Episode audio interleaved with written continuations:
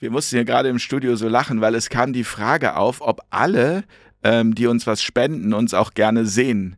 Aber wir wollten natürlich genau umgekehrt fragen, also ob alle, die uns gerne sehen, uns auch was spenden. So ist die Frage nämlich richtig. Und das ist eine Frage, die ich jetzt an euch stelle. Ähm, wir brauchen nämlich eure Unterstützung. Wir sagen all denen Danke, die uns schon was geben. Und wir wären wirklich sehr froh, wenn der ein oder andere sagen würde, Mensch, ich schaue das regelmäßig, da kann ich doch mal den ein oder anderen Euro locker machen. Wir können euch versprechen, das Geld ist gut investiert in neue Projekte, in Fair Talk, in die Zukunft. Also vielen Dank von uns hier, vom ganzen Team. Bis bald. Bum, bum,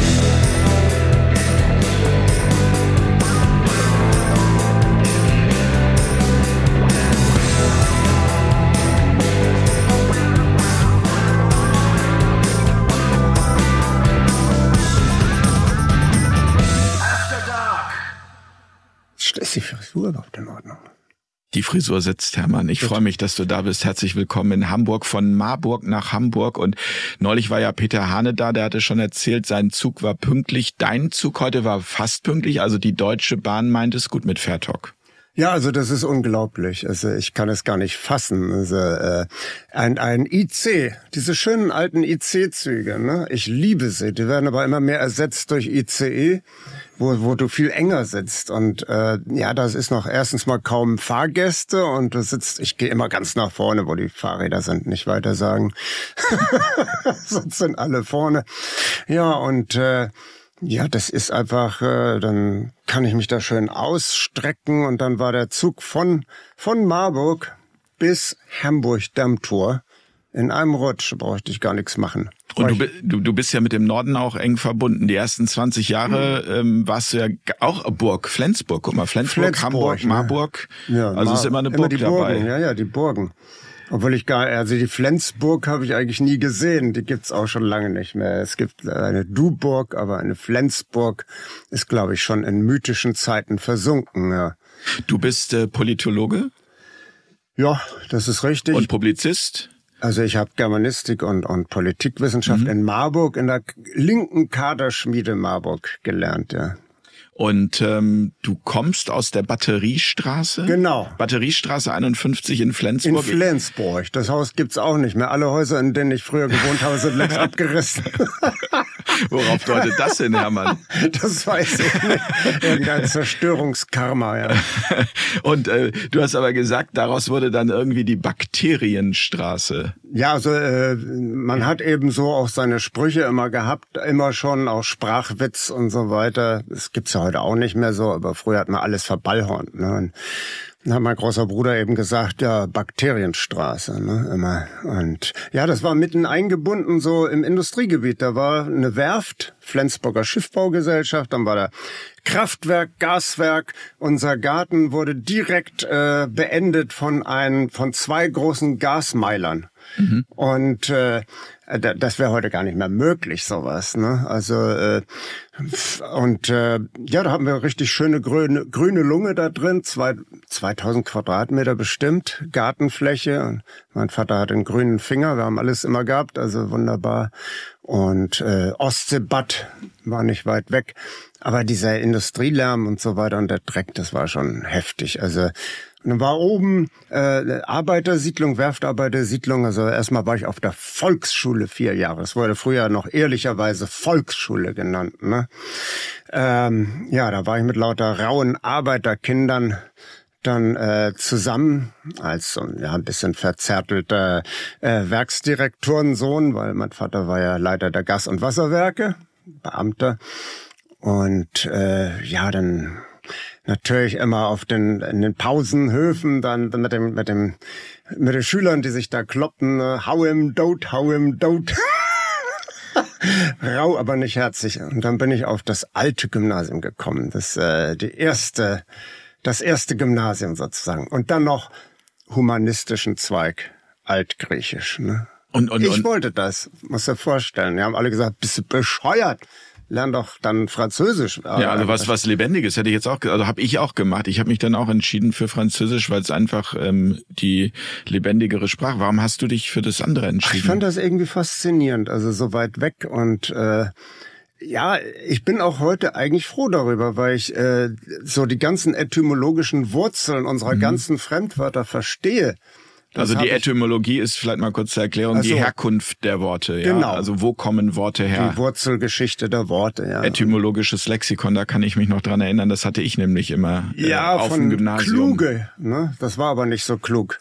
Ja, das, das, das Buch war nicht so klug, oder? Nee, das war völlig oder? bescheuert. Also äh, da stand für Aussie dann irgendwie kommt von von Aussie, ne? Mhm. von Australien und von daher wäre unser Wort Ossi abgeleitet. Das ist natürlich völliger Quatsch. Also, war, war das vielleicht auch so zugeknallt?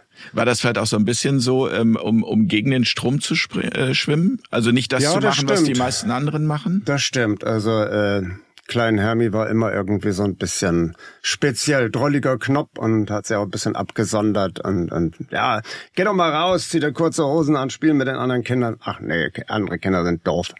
Nee, und irgendwie dann eher Karl May gelesen oder was weiß ich und äh, ja, hm, hab mir dann immer natürlich immer den Wunsch gehabt, was anderes zu machen wie die anderen, ja das gegen den Strom schwimmen ist ja bis heute geblieben, kann das man ist sagen. so geblieben. Also äh, ich bin da auch wieder reingerutscht, dann aus Versehen sozusagen. Mhm. Ein Freund hat mich da reingezerrt in die APO, in die 68er Bewegung. Das war ja aufregend gab es ein sozialistisches Zentrum, die hatten irgendeine Wohnung im Stadtzentrum gemietet und dann da so eine Kommune aufgemacht und äh, da wurde ich dann reingezerrt und äh, ich hatte alles natürlich gar nicht verstanden, ne? was da überhaupt abgeht. Da war ich 13 oder 14. Ne? Ich muss kurz mal unterbrechen.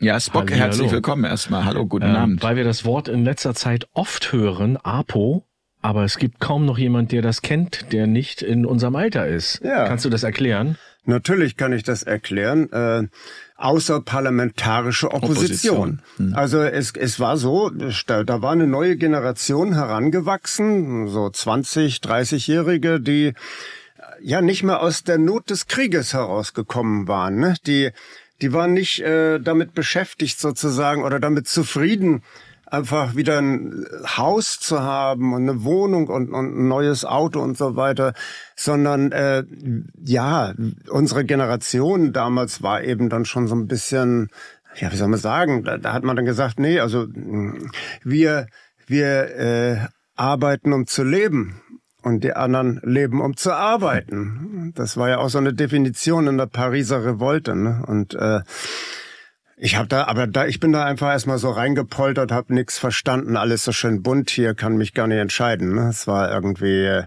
aufregend und exotisch und hatten alle so bunte Klamotten an und, und äh, haben sich alle so exaltiert aufgeführt und so. Ne? Und naja, aber ich, das, das Nachbereiten, was eigentlich da los war, worum es eigentlich ging, das hat dann Jahrzehnte gedauert und ist eigentlich bis heute nicht äh, abgeschlossen sozusagen. Ne?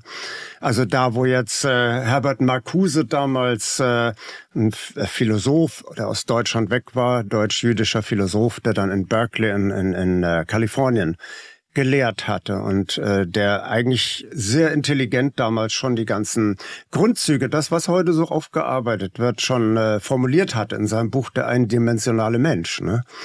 Und äh, was ist damit gemeint, eindimensionaler Mensch? Also ein Mensch, der nicht mehr bereit ist äh, oder nicht mehr in der Lage ist, über seine jetzige Existenzform hinauszudenken, nicht zu transzendieren, nicht drüber zu gehen, äh, in andere Möglichkeiten, andere Optionen. Also, also Alternativlosigkeit. Also, genau, Alternativlosigkeit könnte man sagen.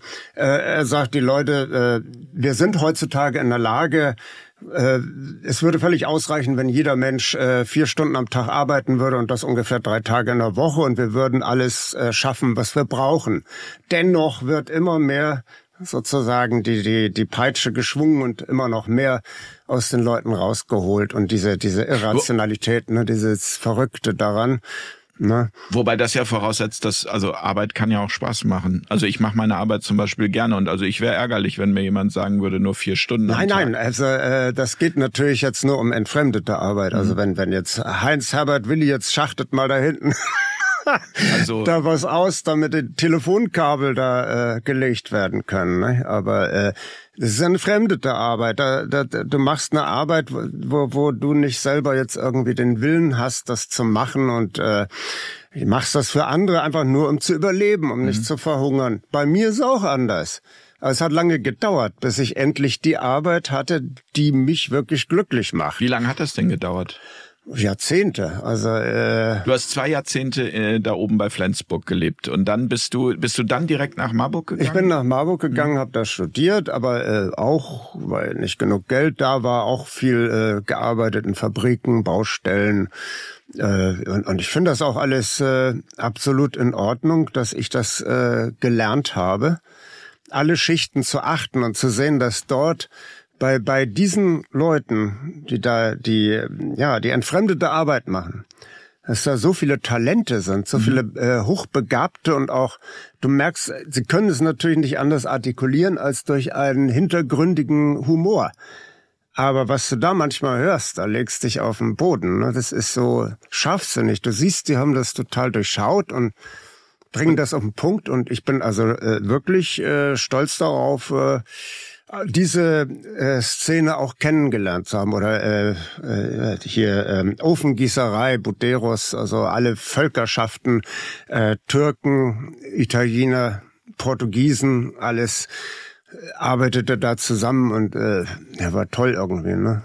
Ja, das ist eine, also ich, das kann man auch jedem jungen Menschen ja nur wünschen, ähm, das kennenzulernen. Also ich habe das auch gemacht. Ich habe auch in Fabriken gearbeitet. Ich habe teilweise in ähm, Hosenlagern gearbeitet. Da musste ich dann so Kommissionen zusammenstellen und habe dann einen ganzen Tag anhand von solchen Listen drei, vierhundert Einzelhosen rausgesucht. Die wurden dann als Kommission verschickt und ich habe mich dann immer gefragt, meine Güte nochmal, wenn ich das jetzt 30 Jahre oder 40 Jahre machen müsste, da, da muss man ja wirklich auch einen großen Respekt davor haben, das ist eine dass Galerie, jemand diese, wie du sagst, ich habe es mir aufgeschrieben, entfremdete Arbeit ähm, zu machen. Wobei ja auch da wieder die Frage, ich hatte gar nicht so sehr immer den Eindruck, dass die unglücklich damit sind. Nein, nein. Also äh, viele Leute finden das in Ordnung, sind damit durchaus zufrieden und man soll da auch jetzt nicht hingehen und sagen, hier, ach, du musst jetzt da unzufrieden sein. Äh, das kommt immer ganz auf die Einzelperson an und äh, klar, auch, siehst du, siehst du auch, dass Leute als Kellner oder als als äh, Bäckerverkäufer wirklich manchmal total gut drauf sind und äh, das ist dann in Ordnung. Und äh, ich sag mal nur, wenn man es muss, ja, wenn, wenn man es einfach muss, weil man jetzt äh, geheiratet hat und hat Kinder und so weiter und kann sich das jetzt auch gar nicht mehr aussuchen. Also ich, das war ja so grässlich in der ja, Corona-Zeit. Entschuldigung, wenn ich da, wenn ich da immer lache, man hat sich ja ausgesucht zu heiraten, Kinder zu kriegen. Nee, ich meine also jetzt nicht ja aussuchen die Arbeit. Ne? Nein, nein, schon klar, aber der, der Druck, der aufgebaut wurde. Ja, ja, also ja. Nie, niemand hat dich ja am Ende dazu gezwungen zu heiraten und ein äh, Haus zu bauen. Also könnte man jetzt auch von der Seite aus sehen. Es kommt immer drauf an, ob das immer so freiwillig ist. Aber das ist ja individuell unterschiedlich. Aber auf jeden Fall. Äh, diese Alternativlosigkeit, dann irgendwie unbedingt Geld verdienen zu müssen und auch nicht aufzumucken in der Firma. Bei Corona, ich bin so glücklich, dass ich äh, mein eigener Unternehmer bin sozusagen, meine Ein-Mann-Firma habe. Äh, da war Dein kein Verlag, ne? Genau, mein, mhm. mein Verlag, wo ich meine eigenen Bücher äh, herausbringe und damit auch diese ganze, diesen ganzen Terz mit dem le bescheuerten Lektorat da mehr einspare und trotzdem Erfolg habe.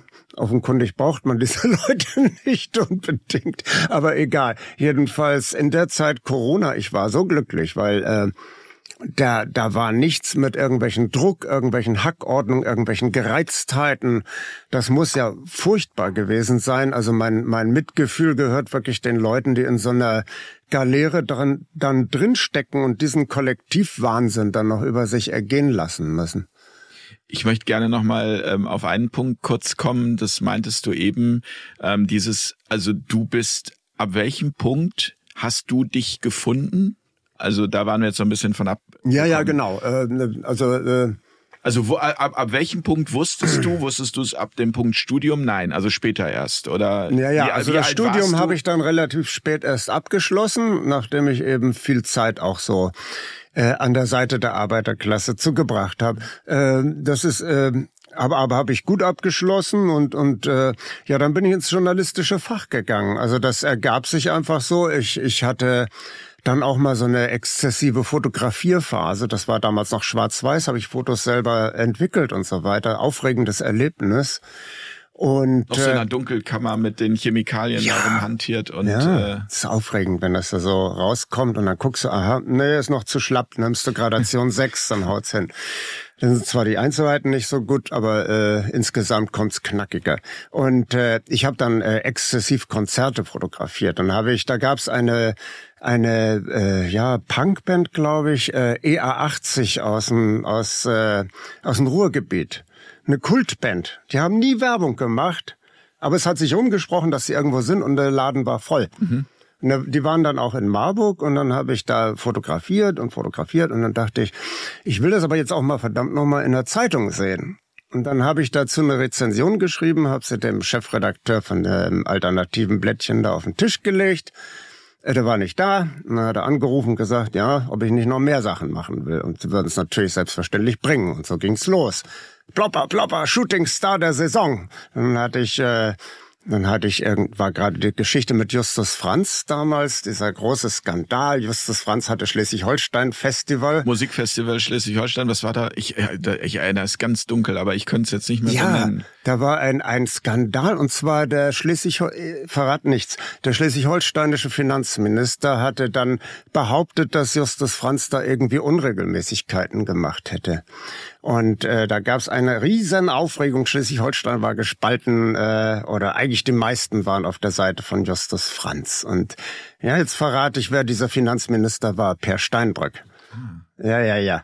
Und äh, naja, und den habe ich dann interviewt. Das war auch ein tolles Interview und so ging's weiter. Und äh, ich habe dann irgendwann gab's ein lokales äh, Radio, nicht kommerzielles, war dann erlaubt.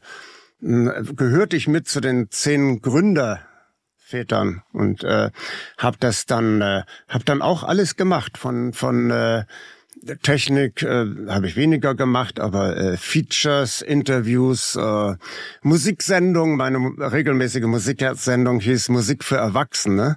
Da hatte ich so äh, Mischung gemacht aus aus allem möglichen, so hintereinander weg, mal ein klassisches Stück und dann mal ein Punkstück oder sonst was so, einfach um um mal so zu zeigen, im Grunde ja, es ist irgendwie alles so eine große Musikfamilie. Ne?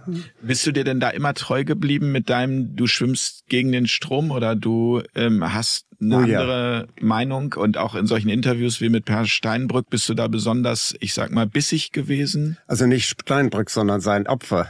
Mhm. Justus Franz. Ne?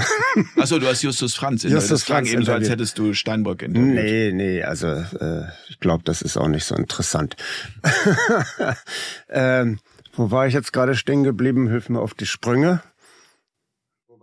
stehen geblieben? Wo war ja, ich jetzt die, die, die Frage, die sich für mich äh, gerade daraus ergeben hat, ist, ob du schon so, immer so bissig genau. warst und immer gegen den Strom, ob du das durchgezogen ja, ja, hast bei all dem, was du getan hast. Ich habe dann noch noch noch Kunstausstellungen mit mit Avantgarde-Künstlern gemacht und so. Äh, und das hatte zur Folge, die erste Ausgabe meiner Sendung Musik für Erwachsene wurde dann auch von der oberhessischen Presse, also der Monopolzeitung, da rezensiert. Und zwar Hermann Plopper, der stadtbekannte Exzentriker. okay, damals war man noch Exzentriker, heute ist man äh, Aluhutträger oder Verschwörungstheoretiker. Wobei hm. damals das nicht so äh, ja so aggressiv gemeint war, sondern einfach so als persönliche Marotte oder so. Ne? Äh, ja klar, ich habe dann auch eben Kunstaktionen gemacht und so weiter. Und ja, aber hm, ich sag mal, dann hatte ich eben auch die Erfahrung mit dem Lokalradio eine der rührendsten Erlebnisse war, ich hatte eine Rembetiko-Gruppe live im Studio. Also Rembetes sind Griechen Heimatvertriebene, wie die mhm. Ostpreußen, die halt äh, von Kleinasien vertrieben wurden in den 20er Jahren schon nach dem türkisch-griechischen Krieg in die Türkei. Und die, das war immer da auch ein bisschen so ein Fremdkörper, die Rembetis. Und äh, naja, diese Rembetiko-Band, das also hier der der äh, Theodorakis hat ja im Prinzip äh, mit, mit Sorbas und so weiter dieser Kultur ein Denkmal gesetzt. Äh, die spielten da an einem Sonntagvormittag bei mir im Studio. Und äh, danach kam die türkische Redaktion rein, die ich auch betreut habe. Und äh, ja, dann haben die Türken dasselbe Lied auf Türkisch gesungen und die Griechen auf, auf Griechisch. Und das war sehr rührend. Ne? War für da dich kommen einem die Tränen dann noch im Nachhinein, ja. War oder ab welchem Zeitpunkt war für dich klar, du, du hast gesagt, du bist dann immer auch mehr in das Journalistische rein. Ja. Und hast viel publiziert, hast Sendungen gemacht, all das. Ähm, ab welchem Zeitpunkt war dir klar oder gab es da so einen bestimmten Moment, wo du gedacht hast, hier stimmt irgendwas nicht mit, also mit unserer Demokratie? Also äh, mit unserer äh, Freiheit. Also ich will so ein bisschen die Brücke bauen zu deinem Buch, die Macher hinter ja, den ja. Ähm, Kulissen. Also wo setzte das ein, dass du dann ja ähm, eben eine ja sehr sehr konsequente und deutliche Elitenkritik auch angefangen hast und das System sehr stark hinterfragt hast. Ja, also das habe ich ja nur die ganze Zeit seit 68 bin ich mir eigentlich immer treu geblieben, bin auch immer mal politisch aktiv gewesen. Ich war auch mal Karteileiche bei den Grünen von 83 bis 87, als sie noch progressiv waren und äh, dann wieder nicht. Also immer so Phasen, wo ich äh, eher unpolitisch war und dann Phasen, wo ich wieder politisch war, aber eigentlich immer so äh, ja aus einer oppositionellen oppositionellen äh, Richtung mhm. heraus. Ne? Also äh, dass ich das nicht in Ordnung fand, den Imperialismus, Vietnamkrieg und so weiter. Oder die, die Art und Weise, wie, wie die Nazi-Verbrechen aufgearbeitet wurden, nämlich gar nicht und dass dieselben Schweine dann wieder äh, mächtig waren in der Bundesrepublik und so weiter.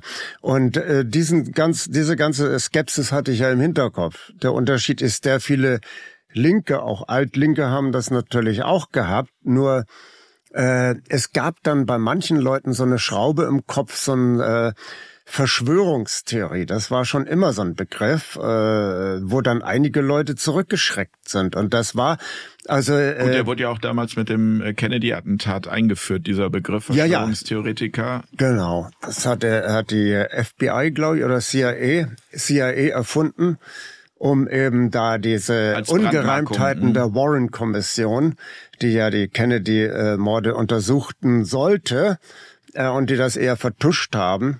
Äh, das sollte diese Widersprüche in, im Warren-Bericht dann äh, irgendwo zukleistern. Dabei hat ein Journalist, den Alan Dulles, gefragt, der da mit äh, in, diesem Kon äh, in diesem Ausschuss drin war. Sagen Sie mal, Herr, Herr Dulles, äh, wie leben Sie denn damit, dass äh, da so viele Widersprüche in Ihrem Bericht sind? Oh, don't worry, the Americans don't read. Das heißt, man hat schon damals sich darauf verlassen, dass eigentlich in der Bevölkerung keiner richtig äh, da nachhakt. Ne? Und äh, jedenfalls äh, die Verschwörungstheorie in dem Falle war immer noch und äh, dass äh, es hinter diesen Parteien die vom Volk gewählt sind, ein Bundestag und der Bundestag wählt dann die Regierung, setzt den Volkswillen um und wir haben ja alle mal geglaubt, ah, wenn jetzt die SPD an die Macht kommt, dann wird alles besser und ah, jetzt hat die CDU wieder gewonnen und äh, das war ja wirklich, äh, waren ja Familiendramen. Ne? Man hat ja damals noch mitgezittert in der Wahlnacht und äh, ja, nur äh, das ist aus einer ganz konkreten Erfahrung heraus. Wie gesagt, ich war Karteileiche bei den Grünen, ja. als sie noch progressiv waren, bis Joschka Fischer dann da in die Regierung Börner eingetreten ist und äh, ersichtlich war, dass er da überhaupt nichts zu melden hatte. Äh, und äh, ja, dann gab es ja von Schröder diese Agenda 2010 mit, mit Hartz IV und was weiß ich alles. Und wir waren ja alle entsetzt, als eigentlich so SPD, im, im, im weitesten Sinne doch irgendwie zum SPD-Lager gehörig, waren wir schwerstens irritiert, dass der jetzt da Sachen machen will, die man eigentlich eher von der CDU erwartet. Und da ist halt, er hat Eppler noch umgekippt und gesagt, ja, wir müssen es jetzt machen. Und dann gab's nur Albrecht Müller mit seinem Buch Die Reformlüge. Wir waren so dankbar, so dankbar, dass ein SPD-Mann da mal widerspricht endlich und äh, dass das in 40 Reformlügen allgemeinverständlich darlegt. Ne? Und äh, dann gab es die äh, Partei WRSG, Wahlalternative Soziale Gerechtigkeit, äh, wo eben linke Gewerkschaftler und äh, SPD-Leute dann eine neue versucht haben, neue Partei zu machen. Oskar Lafontaine war da drin, ne?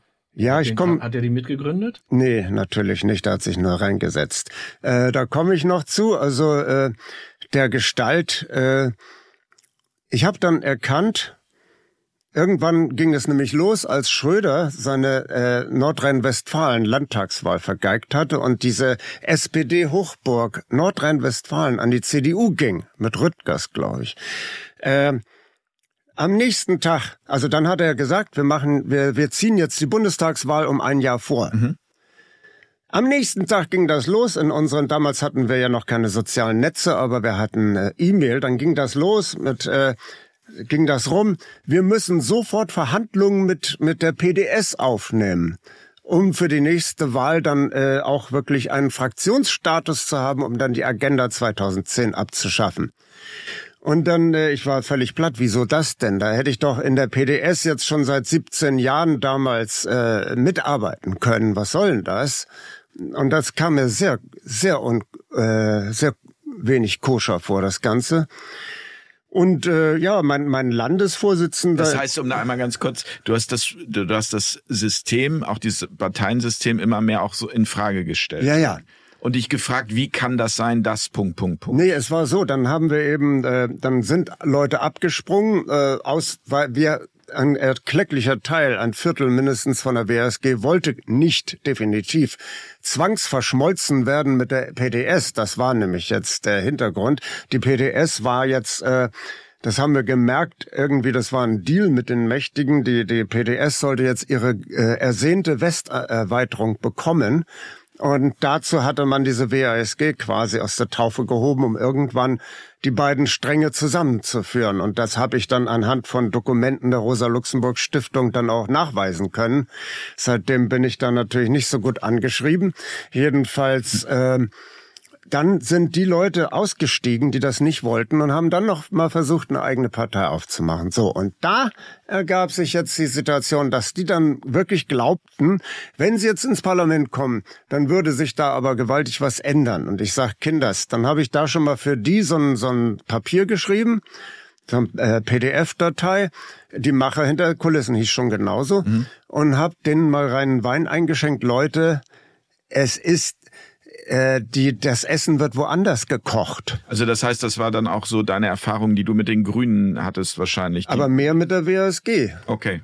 Mhm. Weil, gut, du hast das jetzt ein bisschen abgeblockt. Also mhm. was ich da erlebt habe, dann mit Oskar Lafontaine und Katja Kipping und so weiter, das äh, ja, das äh, auf jeden Fall alles äh, machte für mich deutlich, dass es irgendwie arrangiert. Auch wie der letzte Parteitag der WSG war, der war so dermaßen durchorchestriert von vorne bis hinten.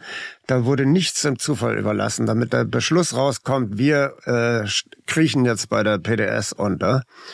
Und äh, da habe ich das so richtig gemerkt, dieses, äh, wie, da, wie arrangiert das alles ist, wie orchestriert. Und dann habe ich das, wie gesagt, als dann, wir wollten eine neue Partei machen, Frieden und soziale Gerechtigkeit. Und äh, ich habe gesagt, Leute, macht euch doch nichts vor.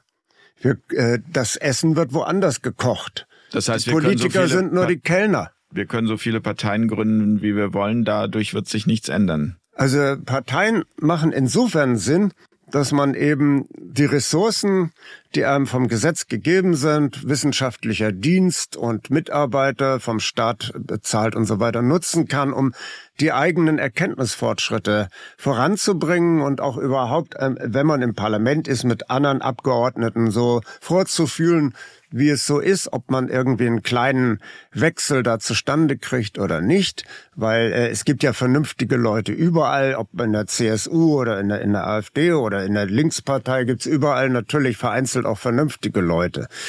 Und äh, auf jeden Fall habe ich dann den Leuten gesagt, also äh, ich sag euch jetzt mal hier, wer hier wirklich äh, das Essen kocht.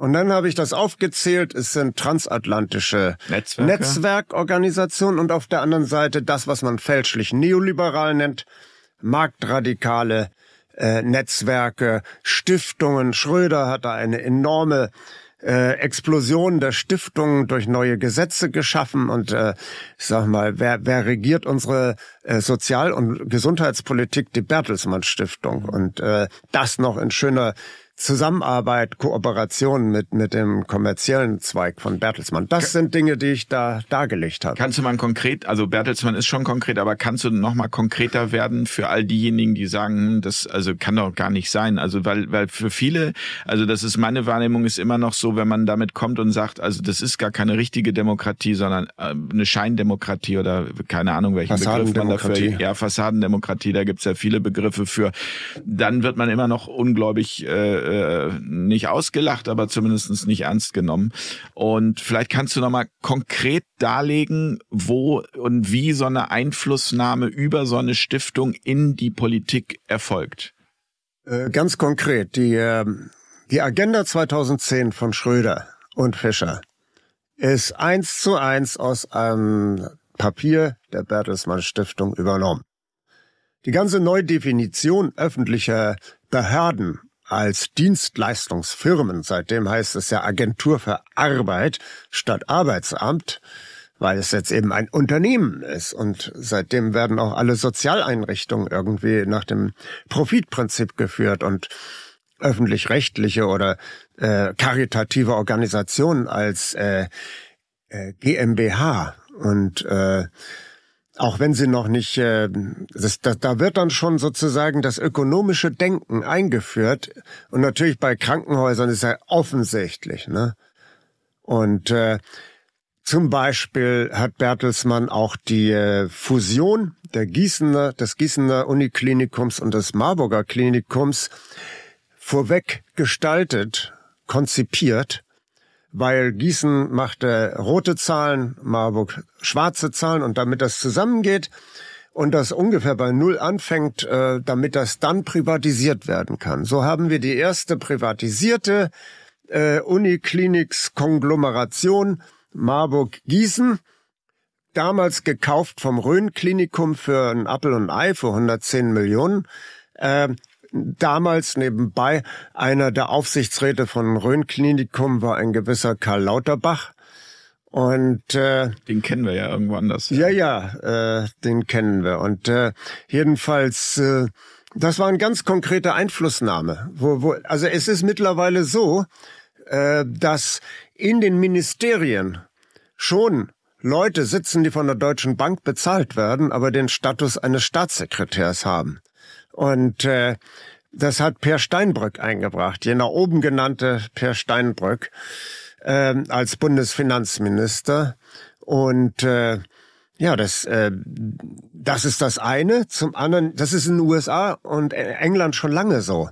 Da gibt es eben Denkfabriken, äh, wie den Council on Foreign Relations. Das mhm. würde ich sagen, ist das Zentralgehirn der westlichen Wertegemeinschaft, der westlichen Netzwerkallianzen ähm, und äh, in Chatham House in, in England. Das war ursprünglich eine Sache, wo, wo es darum ging, äh, Außenpolitik im Sinne der Hochfinanz zu konzipieren. Sehr intelligente Leute, Kissinger, Walter Lippmann oder äh, Brzezinski, Abgesehen von ihren äh, charakterlichen Defiziten sind also mit Sicherheit äh, Turbo-Intellektuelle mit einer großen Schlauheit. Und äh, ja, das so langsam gab es dann immer mehr Filiationen. Nach dem Zweiten Weltkrieg in Deutschland gab es dann die Atlantikbrücke und die Deutsche Gesellschaft für Aus Auswärtige Politik.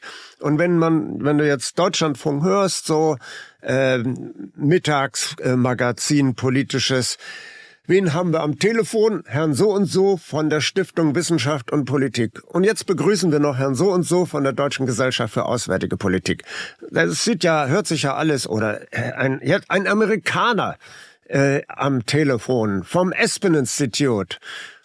Die Leute wissen natürlich nichts davon, aber das sind halt die auch äh, Young, Glo Young Leaders. Young Global Leaders, ja. Nee, Young ja, Global Leaders ist jetzt Schwab und sein mhm. WE, äh, WEF. WEF ja.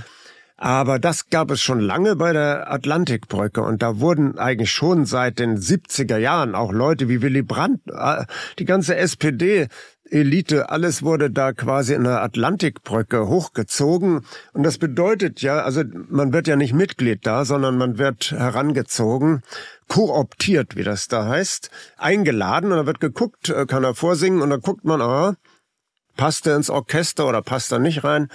Und äh, Ja, dann gibt's eben, wie bei Frau Baerbock, dann äh, ja Auslandsstudium in den USA oder Austauschschüler. Und äh, damit fängt er schon an, Fulbright-Stipendium und so weiter oder German Marshall Fund of the US. Und äh, und, da, und das ist ja, wenn ich das richtig verstehe, eigentlich genau der Punkt, an dem die Medien kritisieren müssen, was sie aber nicht tun, weil sie eben denen auch gehören, die ähm, das betreiben. Die sind ja auch komplett dort. Also äh, es gibt ja auch eine, eine Doktorarbeit, eine wissenschaftliche Arbeit von Uwe Krüger von der Universität Leipzig, der das also einwandfrei nachweist für vier Turbo-Intellektuelle. Ist nicht jeder jetzt da, nicht jeder Schreiberling da ist jetzt äh, Mitglied einer Atlantikbrücke, aber die großen, äh, die großen Alpha-Journalisten und äh, Josef und die geben Joffe, ja die Leitlinie vor ja, Josef Joffe oder Frankenberger oder äh, fällt mir jetzt gerade nicht ein. Vier Leute hat er da und dann macht er eine Netzwerkanalyse und dann zeigt er, dass die in diesen ganzen einschlägigen Netzwerkorganisationen drin sind, zusätzlich noch in Münchner Sicherheitskonferenz und äh, Wobei, das ist ja immer die große Frage. Also die, die im Raum steht, ist klar, es gibt Menschen, die das vorgeben und gerne so hätten, aber es muss ja immer ganz viele geben, die es auch mitmachen. Warum machen es so viele mit? Siehe oben, auf der Galeere muss man mitschwimmen. Das sieht's jetzt gerade wieder bei der Bildzeitung. Da ist ja jetzt gerade das Führungspersonal komplett ausgetauscht, ausgetauscht worden. worden.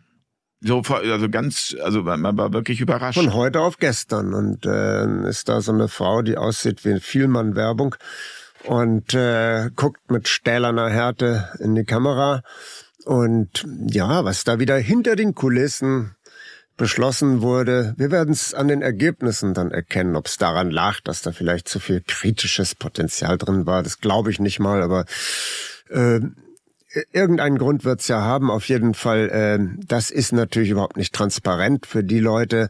Ist ja auch so, da hat ja auch, äh, glaube ich, äh, Herr von Rossum schon drüber gesprochen, dass äh, freie Freie, nicht wahr? Frei heißt das, also ein Euphemismus Sondershausen. Also da arbeiten Leute bei öffentlich-rechtlichen Sendeanstalten ohne einen Arbeitsvertrag, ohne die rechtlichen Möglichkeiten einer formellen Arbeit, äh, immer, können immer rausgeschmissen werden. Und dann gibt's noch die freien Freien, die haben überhaupt keine Rechte.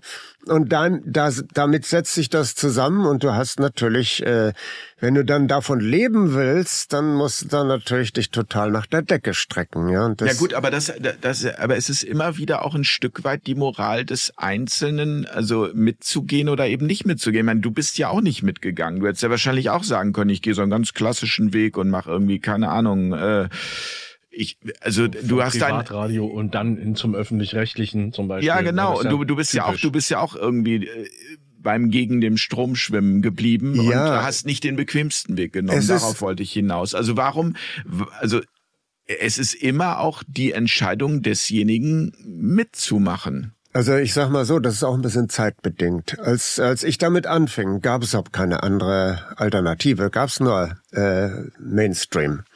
Und man hat dann ja auch gedacht, ja, das, irgendwo kriegst du auch deine, deine Nische da zustande. Ne? Ähm, aber mittlerweile gibt es, hat ja dieses System, das wurde immer rigider, immer intoleranter und hat immer mehr Leute ausgespuckt. Und die haben sich dann ja zum Teil, wie, wie Ken Jebsen, dann selbstständig gemacht.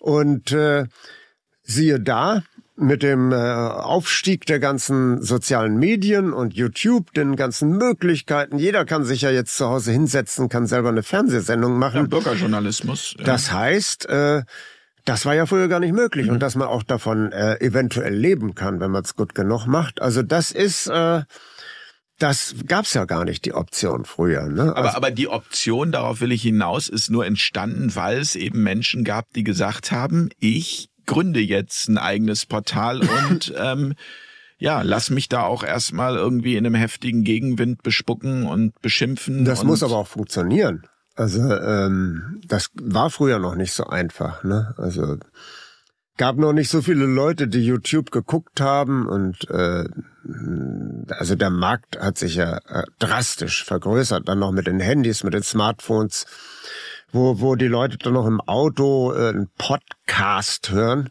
also eine aufgezeichnete Tonaufnahme. Aber, äh, aber nochmal, Hermann, worauf ich hinaus möchte, wo entsteht im Menschen diese Entscheidung, diese moralische Entscheidung zu sagen, ich mache da nicht mit? Uiuiui, das ist ja natürlich äh, mehr oder minder Zufallslotterie. Das kann sein aus irgendeiner Sozialisation. Bei mir könnte es zum Beispiel vielleicht an so einem gewissen lutheranischen Moralismus, den wir zu Hause gepflegt haben, sich speisen. Also äh, üb immer Treu und Redlichkeit und äh, ehrlich wert am längsten und so weiter. Und wenn du dann merkst, hm.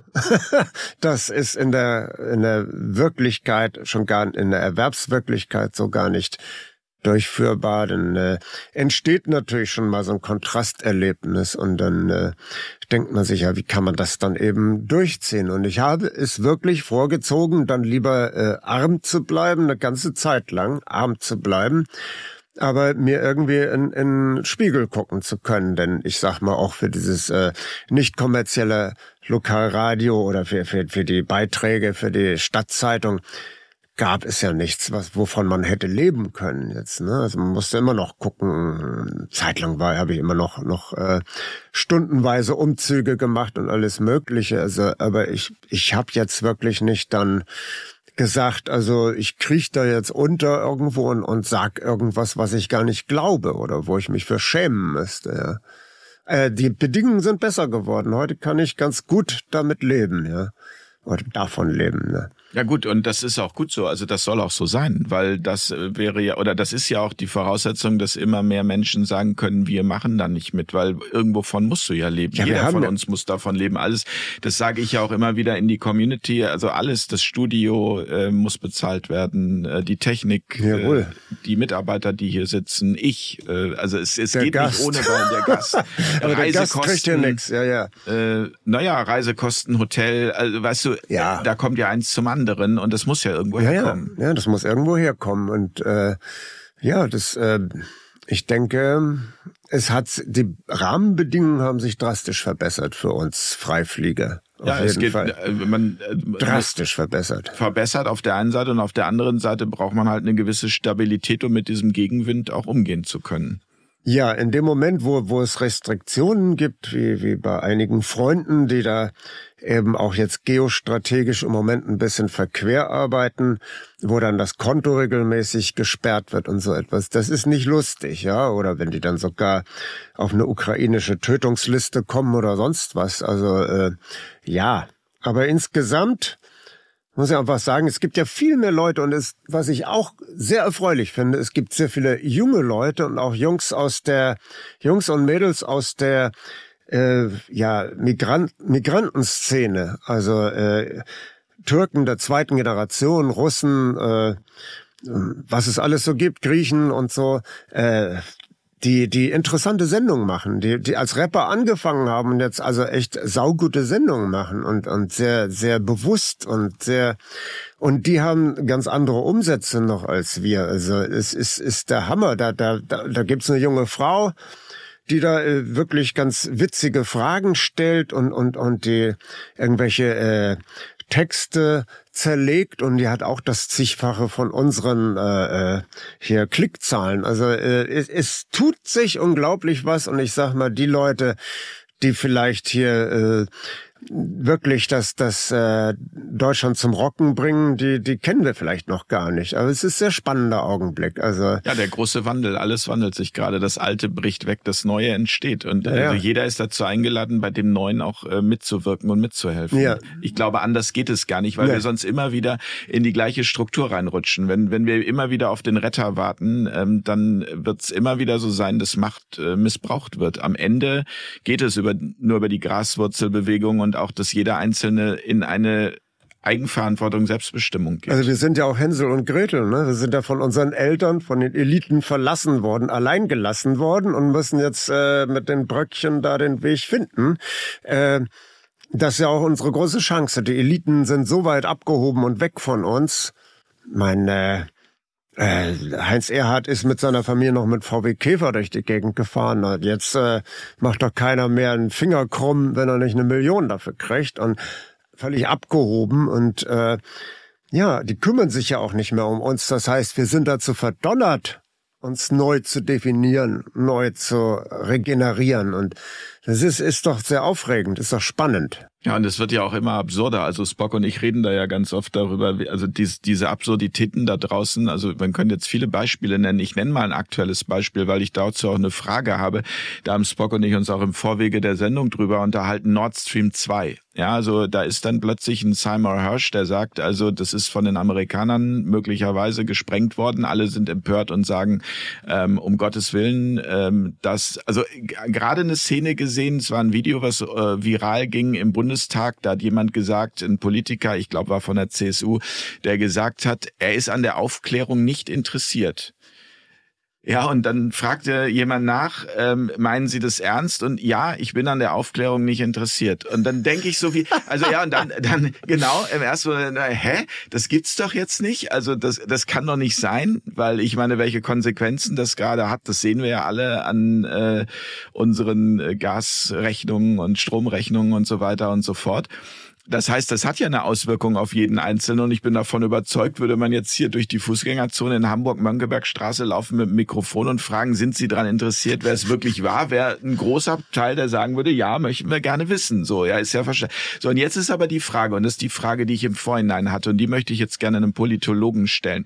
Ähm, sagen wir mal, es wäre jetzt die Mainstream-Meinung, das waren die Amerikaner. Ja, jetzt mal ohne das äh, weiter zu bewerten ja. oder zu untersuchen. Ähm, das waren die Amerikaner. Was wäre denn dann die Konsequenz daraus? Naja, raus aus der NATO, NATO raus und natürlich irgendwie jetzt Strafverfolgung der, ja, der gegen Täter. Die, aber, ne? aber, aber und ich glaube, das ist genau der Grund, das ist halt genau der Grund, also damit will ich es nicht rechtfertigen, will ich nicht falsch verstehen, aber warum es so unterdrückt wird, weil es weil man sich das auch gar nicht vorstellen kann, etwas gegen diese übermächtigen Amerikaner zu machen. Ja, man hat ja gesehen, was sie anstellen und wie sie uns hier natürlich trockenlegen könnten. Aber mit jedem Tag, äh, den diese Regierung darum wütet, wird unsere Situation verfahrener und auswegloser. Ne?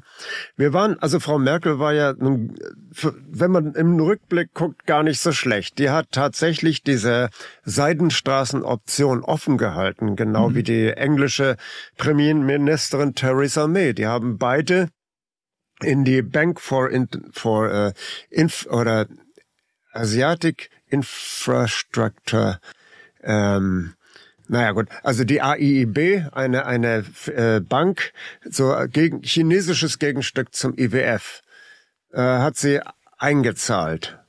Und äh, mit 1,2 Milliarden, um an diesem Zukunftsgeschäft teilzuhaben. Es gab dann eine Zeit, so 2016, 17, da sah es danach aus, als wenn Deutschland sich also da total gut reinfügen würde in diese neue Option. Und äh, ja, jetzt, jetzt haben wir das Gegenteil. Jetzt wird gegen China gestänkert und, und, und obwohl es unser wichtigster Wirtschaftspartner ist, äh, sollen wir uns da völlig von loslösen und, und dann wird da gezündelt in Taiwan und so weiter, auch von deutscher Seite her. Es ist ein glatter Selbstmord, was da gerade läuft. Ne? Und äh, ich sag mal, wir waren schon mal weiter. Und äh, das ist zum Beispiel auch Thema meines Buches Der Griff nach Eurasien. Mhm, dieses hier. Mhm. Genau. Äh, dass es schon etliche Versuche gab, unter Adenauer, unter Erhard, unter Kohl aus diesem Zangengriff der, der USA rauszukommen und sich offen zu machen für Bündnisse mit Frankreich, mit, mit Sowjetunion, mit Russland. Und äh, ich sag mal, das ist jetzt die erste Regierung, die sämtliche Kanäle gekappt haben. Alle vorher, bei aller noch so aggressiven kalte Kriegsrhetorik, äh, haben immer auch ihre Diplomaten gehabt, ihre Meisterdiplomaten. Äh, Adenauer hatte seinen Hans Kroll, der dann in, in äh, Moskau mit Khrushchev gut konnte und die haben sich dann immer informell getroffen, ausgetauscht und so weiter. Und so Adenauer hatte über den Kanal immer direkten Draht nach Moskau. Wir haben jetzt sowas nicht mehr. Der Scholz hat's noch am Anfang gemacht. Der hat noch immer bei, bei Putin angerufen Ich glaube, den haben sie jetzt so weit zusammengestaucht, dass er das auch nicht mehr macht. Aber äh, das ist gehört eigentlich dazu. Also äh, selbst wenn man nach außen noch so sehr mit den Säbeln rasselt, ist eigentlich immer klar gewesen, dass man einen informellen Kanal zu der anderen Seite immer aufrechterhält. Und das ist, glaube ich, das erste Mal, dass es gekappt ist. Was wäre denn, wenn es möglich wäre, wenn Deutschland zum Beispiel jetzt mit Russland ähm, enger zusammen und kooperieren würde? Was, also vielleicht mal für all diejenigen, die sich mit diesem Thema noch nicht beschäftigt haben, was äh, würde das denn für die Amerikaner bedeuten?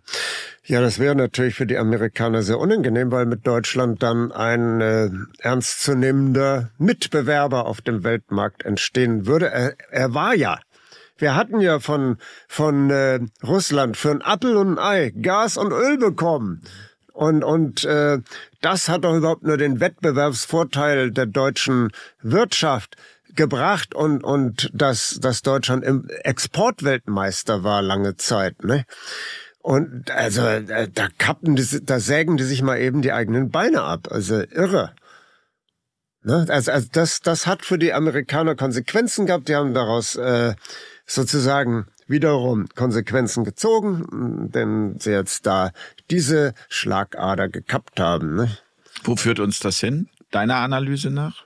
Äh, was jetzt genau? Naja, dass wir also diese Verbindungen komplett gekappt haben und Naja, das heißt, dass wir Brennstoff sind in dem äh, geplanten Krieg gegen Russland.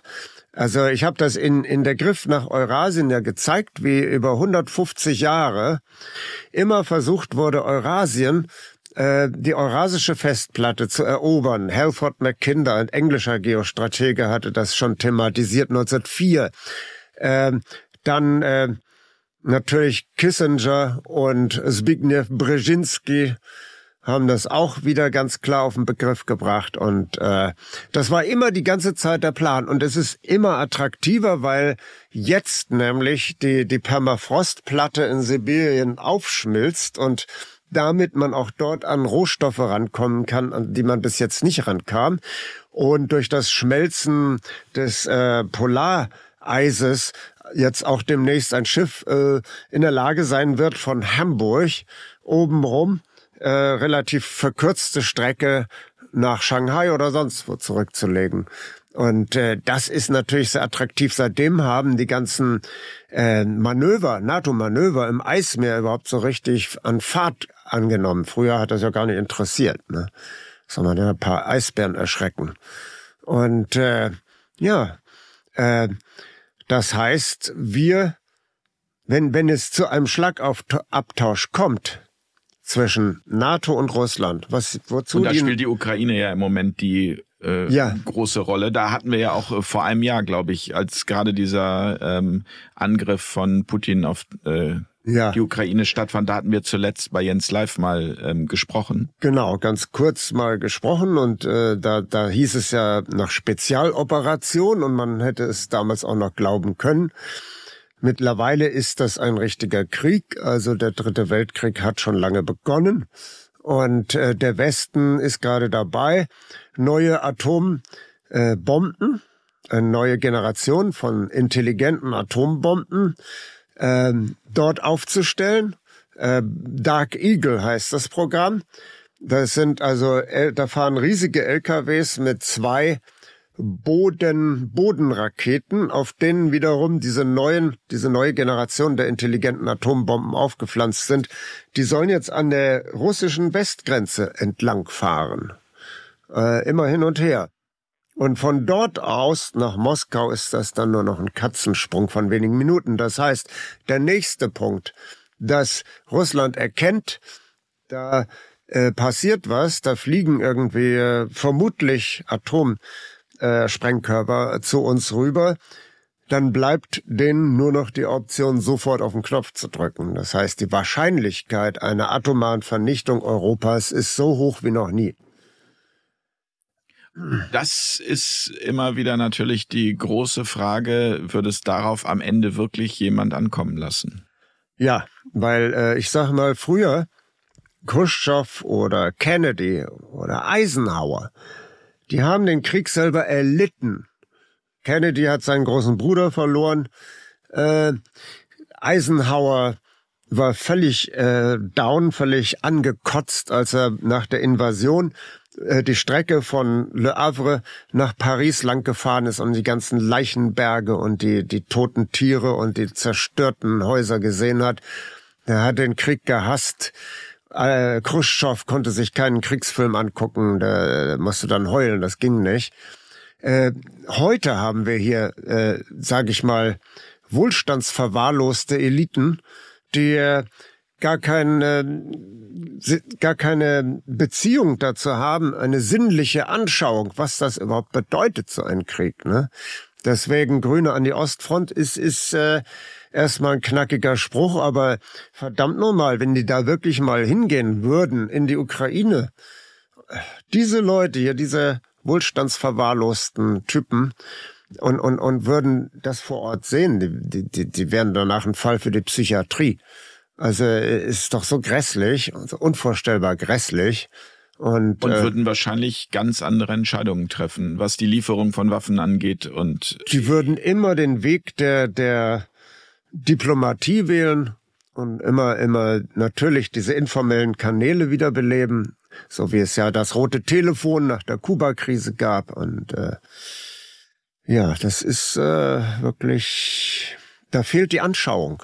Wir haben jetzt 70 Jahre und das glaube ich, deswegen latschen die Leute auch so gelassen durch die Gegend. Ähm, weil sie es nicht für möglich halten, beziehungsweise nicht, weil sie die Konsequenzen im, nicht im Dritten Weltkrieg schon mittendrin sind. Hm. Dass der schon längst, dass der Film abspult. Der Zweite Weltkrieg war für Deutschland auch die ersten drei Jahre gar nicht schmerzlich. Das war, da gab's mal hier eine Bombardierung, mal da, aber äh, so richtig übel wurde es erst nach der Operation Gomorra hier in Hamburg, wo, wo hier, glaube ich, 30.000 Menschen auf einen Schlag verbrannt wurden durch Phosphorbomben. Äh, ja, und das, äh, das das fehlt natürlich völlig diese, diese Anschauung ne, bei den heutigen Leuten. Die, die, die, man denkt immer, ja, Kuba-Krise ist doch gut gegangen, danach ist auch alles gut gegangen. Was die wenigsten wissen, wir standen ja 83, glaube ich, schon mal vor einem, vor einer atomaren Katastrophe, weil die Amerikaner irgendwie äh, simulierten, dass sie jetzt äh, ihre Atomstreitmacht loslassen würden auf die Sowjetunion. Und da gab es eben nur den Spion Topas, Rainer Rupp, der jetzt äh, bei Apollut die Tagesdosis mhm. äh, immer freitags macht, äh, der äh, war Doppelagent für die Sowjetunion und war im, im NATO-Zentrum in Brüssel. Und dann haben die Russen bei ihm angerufen, gefragt, äh, sag mal, ist das ernst gemeint? Hat gesagt, nee, ist nicht ernst gemeint, es ist nur, nur ein ganz makabrer Scherz. Daraufhin haben die dann wieder runtergestuft. Aber jetzt ist sowas auch nicht mehr möglich, weil die Zeit haben sie nicht mehr anzurufen bei einem Doppelagenten in, in der NATO-Zentrale. Wobei äh, ich benötige ja eigentlich nicht mehr als gesunden Menschenverstand, um mir vorzustellen, ich meine, bei Hiroshima haben wir es ja schon gesehen, was passiert, wenn die die heutigen äh, Atombomben zünden, dass dann alles vorbei ist. Dazu muss ich auch eigentlich gar nicht wissen, wie sich Krieg anfühlt oder irgendwelche Leichenberge sehen, nee. sondern mir ist dann klar, dann ist einfach Game Over. Und dann heißt es, äh, die Lebenden werden die Toten beneiden. Ähm, das Gefährliche ist ja auch, dass. Aber das, Entschuldigung, Hermann, das müsste denen doch klar, also das, das ist doch einem, einem Putin, einem Biden, wer auch immer da jetzt noch mit dran beteiligt Putin ist. Putin äh, sowieso. Ne? Also, aber äh, auf der anderen Seite, weiß ich nicht, die sind ja auch irgendwie mit, mit Drogen, glaube ich, äh, ziemlich abgedichtet gegen irgendwelche Realitätskontakte. Das ist, ist ja unfasslich, wenn man das immer mal so mitkriegt. Wie das meinst du ernst mit den Drogen? Das meinst du nicht nur zynisch? Das meine ich nicht nur übertragen. Das meine ich, äh, ich, ich, ich denke, dass da ganz schön was konsumiert wird, hoch die Tassen und äh, naja, beweisen kann ich es nicht, aber wenn ich da, da so die manche, manche Äußerungen da höre, kann ich äh, nur sagen, also das kann doch wohl eigentlich nur unter dem Eindruck von irgendwelchen Drogen entstanden sein. Es gibt ja natürlich auch hier von dem Präsidentensohn Hunter Biden ja. kompromittierende Fotos, wo auf irgendeiner Party da äh, nackt hinter einer Prostituierten da äh, Crack raucht. Ne? Also Und, so. und das ist ja interessant, darüber erfährt man hier ja auch eigentlich außer in den alternativen Medien gar nichts. Nö, nö, das ist ja nun. Und das ist ja nur die Spitze des Eisberges, das, was du gerade genannt hast. Ja, ähm, ja. Da gibt's ja einen Laptop und ich glaube, da ist einiges mehr drauf gewesen. Ja, ich weiß nicht, was an der Pizza Connection dran ist, aber auf jeden Fall, äh, da werden natürlich auch viele Kindermärchen erzählt, aber äh, Gut, wenn wir, wenn wir schon über die Seite sprechen, dann lass uns auch nochmal über Putin sprechen. Alleine schon aus dem Grund, weil das war das Thema, wie gesagt, vor einem Jahr. Ja. Da hast du in dem Interview, ich erinnere mich daran, ähm, korrigier mich, wenn es nicht ganz stimmt, aber dass du gesagt, du hältst Putin für ein Jahrhundertgenie. Ja. Das waren deine Worte. Jahrhundertgenie, äh, ich glaube das Jahrhundertpolitiker oder sowas. Zu dem, ja. was wir gerade erleben, oder doch? Äh, Genie habe ich nicht gesagt, aber äh, Politiker, glaube ich, Jahrhundertpolitiker. Das meine ich auch ernst, weil er hat ja 20 Jahre lang äh, wirklich aus diesem Failed State, den der Jelzin hinterlassen hat, wieder ein funktionierendes Staatsgebilde gemacht, was äh, wo, wo auch, auch gewisse Elemente von Rechtsstaatlichkeit wieder da sind. Auf jeden Fall Löhne und Renten werden gezahlt. Wenn man das mit, den, mit der Ukraine vergleicht oder anderen Kaukasusrepubliken da unten, äh, muss man sagen, äh, ganz respektabel herausgearbeitet. Berechenbarkeit. Er hat lange genug, lange genug versucht, immer wieder, selbst wenn die Beleidigungen und die Angriffe aus dem Westen noch so unterirdisch waren, hat er immer noch von meinen westlichen Partnern gesprochen. Sehr lange. Und äh, was jetzt läuft, ja, das hat dich selbst überrascht, oder? Du hast es damals auch gesagt, du hast gesagt, irgendwie, es hat dich auch überrascht, dass plötzlich in Kiew ähm, ich hatte nicht damit gerechnet, dass er jetzt äh, ja diese diese Steilvorlage liefern würde. Er hatte keine Wahl, nach meinem Eindruck, weil eben, was ich eben beschrieben habe, Dark Eagle System, ne, der, der, der Westen ist immer näher rangerückt an die Grenze und hat eigentlich keine andere Wahl mehr gelassen, als irgendwann zu sagen, hier stopp, also hier ist irgendwo eine Grenze. Ich habe mir das lange genug angeguckt. In Georgien hat er zum ersten Mal die, die äh, gelbe Karte gezeigt, äh, als äh, Saakashvili, ein Gewährsmann der NATO, äh, dort eben versuchte, zwei abtrünnige Teilrepubliken, die sich aber schon beim Zerfall der Sowjetunion abgetrennt hatten, wieder mit militärischer Gewalt zurückzuholen. Da brennt ja auch gerade der Baum. Ja, ja, und äh, dann, äh, was völlig unerwartet war, dass dann die russischen Streitkräfte dort Paroli geboten haben und die da wieder vertrieben haben, sich da selber dann auch wieder zurückgezogen haben. Ähm, und jetzt äh, in der Tat die Situation, wie weit soll es denn noch rangehen an, an, an Moskau und gleichzeitig oben im Baltikum, also bis auf eine Entfernung von, von 50 Kilometern an, an Petersburg und so weiter. Äh, das heißt, er muss da irgendwann wirklich mal sagen, hier, hier ist eine Grenze und vor allen Dingen der Krieg in, in der Ukraine, der war ja schon seit 2014 unablässig. Da gab's ja immer wieder, also es ist ja so, äh, da kam dann eine Regie, eine Junta ran durch äh, wirklich einen Putsch, die dann verordnet hat, äh, dass äh, alle Russisch zu sprechen hätten und dass, äh, dass alle jetzt ein neues äh, ukrainisches Narrativ zu glauben haben und wer das nicht tut, äh, kommt in Knast. Also nicht Russisch zu sprechen. Russisch wurde verboten. Russisch wurde verboten, obwohl es eben auch äh, in Westukraine eine, eine häufig äh, verwendete Sprache war. Und äh, das haben ja dann diese äh, Ostrepubliken, die Donetsk, Luhansk und so weiter, die da weiterhin äh, ihre russische Tradition aufrechterhalten wollten, haben das ja nicht eingesehen und haben dann in dem Moment gesagt, nee, damit können wir aber jetzt nicht leben. Deswegen trennen wir uns einstweilen mal ab, um, um zu gucken, äh, ob die mal wieder zur Vernunft kommen und dann können wir wieder miteinander reden. Daraus wurde aber, dass dann äh, ähm, wirklich rechtsextreme Terroristen als Heckenschützen in diese Republiken reingeschossen haben und dabei 16.000 Menschen, unschuldige Zivilisten, umgebracht haben, Häuser mit Granaten zerstört und so weiter. Also immer versucht, eigentlich so, so eine Art, äh, ja, äh, so eine ethnische Säuberung da zustande zu bringen. Das Ziel war offenkundig, die Leute dort zu vergrämen, zu vergraulen, um dort ihnen genehme ukrainische Bürger anzusiedeln. Und äh, jetzt hatte äh, Putin in der Tat wohl diesen, äh, ja, die Vereinnahmung dieser Republiken eben schon geplant, weil er hatte dann schon vor dieser äh, militärischen Spezialoperation diesen Leuten einen russischen Pass äh, gegeben. In dem Augenblick hat er natürlich dann sozusagen völkerrechtlich die Handhabe zu sagen, das sind russische Staatsbürger und ich bin natürlich qua Verfassung verpflichtet, die zu schützen.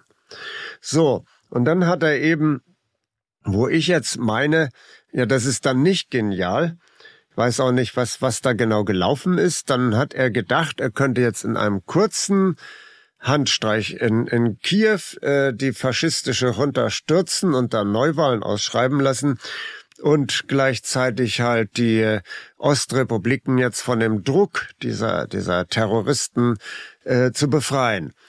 Das ist offenkundig ein furchtbares Desaster gewesen. Ich habe das damals auch gleich so benannt. Ja, du hast gesagt, du, hast, du befürchtest ein neues Afghanistan. Das ist auch eingetreten. Das sehen wir jetzt alle, dass das leider eingetreten ist. Und äh, diese, diese ist er dann mit mit Fallschirm, er ließ Fallschirmspringer in, in am Flughafen von Kiew äh, runtersprengen und die sollten dann quasi sehr schnell da so ein, eine Art Staatsstreich veranstalten. Das ist völlig in die Hose gegangen und auch die der Versuch dann mit Panzerbrigaden ähm, Kiew einzukesseln ist fürchterlich in die Hose gegangen. Ich habe da Videos gesehen von die dann dieser österreichische Oberst Reisner da gezeigt hat. Äh, erstens wurde klar, äh, der Westen hat total transparenten Blick auf den Ostblock. Äh, da wussten genau, in dem Panzer sitzt der, der Kommandant und äh, seine äh, Schützen und so weiter. Und da sitzt der und der hat nicht überlebt und da war auch ein General im Gefecht und der ist auch gefallen und so weiter. Die sind in, in äh, die haben nicht berechnet, und das ist natürlich unfasslich, äh, die haben nicht berechnet, dass eben der Westen seit 2014 komplett die äh, Streitkräfte der Ukraine umstrukturiert hatten, auch die Befehlsstrukturen geändert hatten. Also äh, die sowjetische ähm, ja, Kadavergehorsamsstrategie, dass äh, jeder einzelne Kommandant in seinem Abschnitt äh, den Befehl durchzuziehen hat bis zum bitteren Ende, auch dann, wenn es Unsinn ist.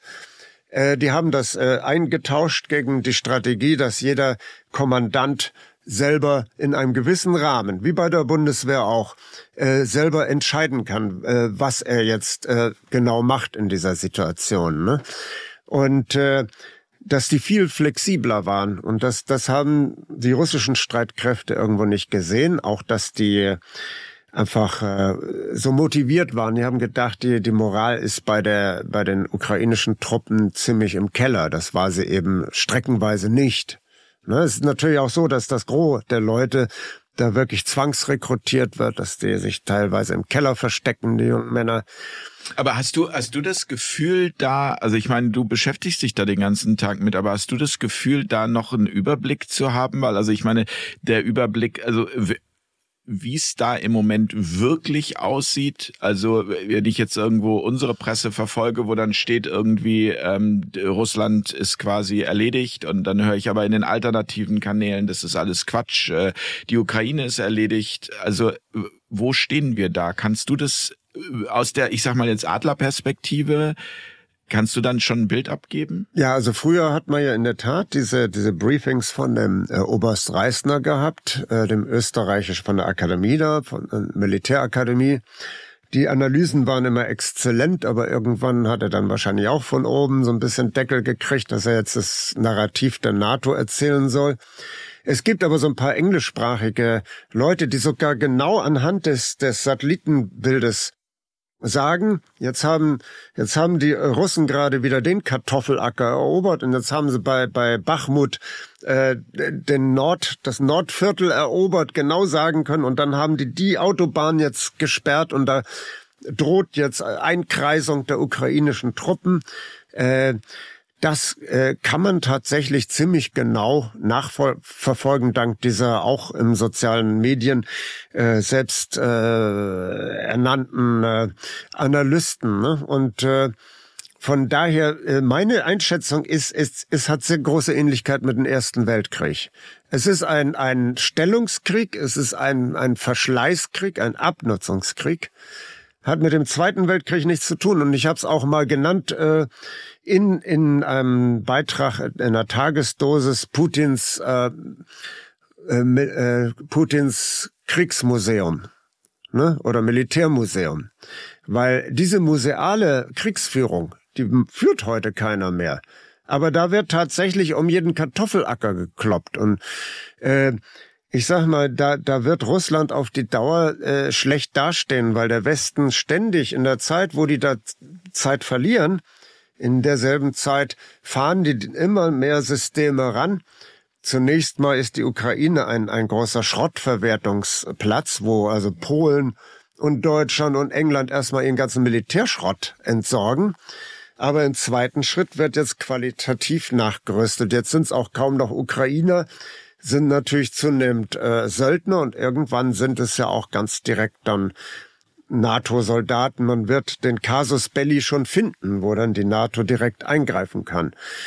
Äh, und, und das macht auch, das macht auch diese wachsende Gefahr aus, von der du eben gesprochen hast, dass dadurch natürlich die Eskalation immer größer wird, irgendwann möglicherweise auch Atomwaffen einsetzen. Ja, ja, ich habe ja, äh, ich habe ja eine Tagesdosis gemacht. Äh, Russland mit dem Rücken zur Wand. Das wollen natürlich gewisse Leute nicht hören, aber es ist äh, sehr unbequem, weil äh, ich sag mal, irgendwann wird Russland gezwungen sein, äh, nukleare Waffen einzusetzen, weil nichts anderes mehr dann äh, hilft. Es ist ja auch so, so, eine, so eine Schleife, ne? so eine, der, der, da kann ja keiner von beiden so unbedingt zurück, ohne seine eigene Macht zu verlieren. Also äh, ich sag mal, wenn Putin jetzt äh, einen Rückzug machen würde, dann würde sein sein Kopf ja gefordert werden wahrscheinlich, ne, bei der Stimmung auch in Russland. Und von daher, also die Gefahr besteht, dass dann tatsächlich Russland hat dann, ich habe es aufgezählt in diesem Artikel. Ich habe gesagt, also rein konventionell ist Russland ein Witz. Also äh, das, das funktioniert nicht. Und äh, es ist zum Teil veraltet und, und, und äh, diese Wunderwaffen da, diese Hyperschallwaffen hat noch keiner so richtig gesehen, ob Kindschall und so weiter, ob die funktionieren. Keine Ahnung.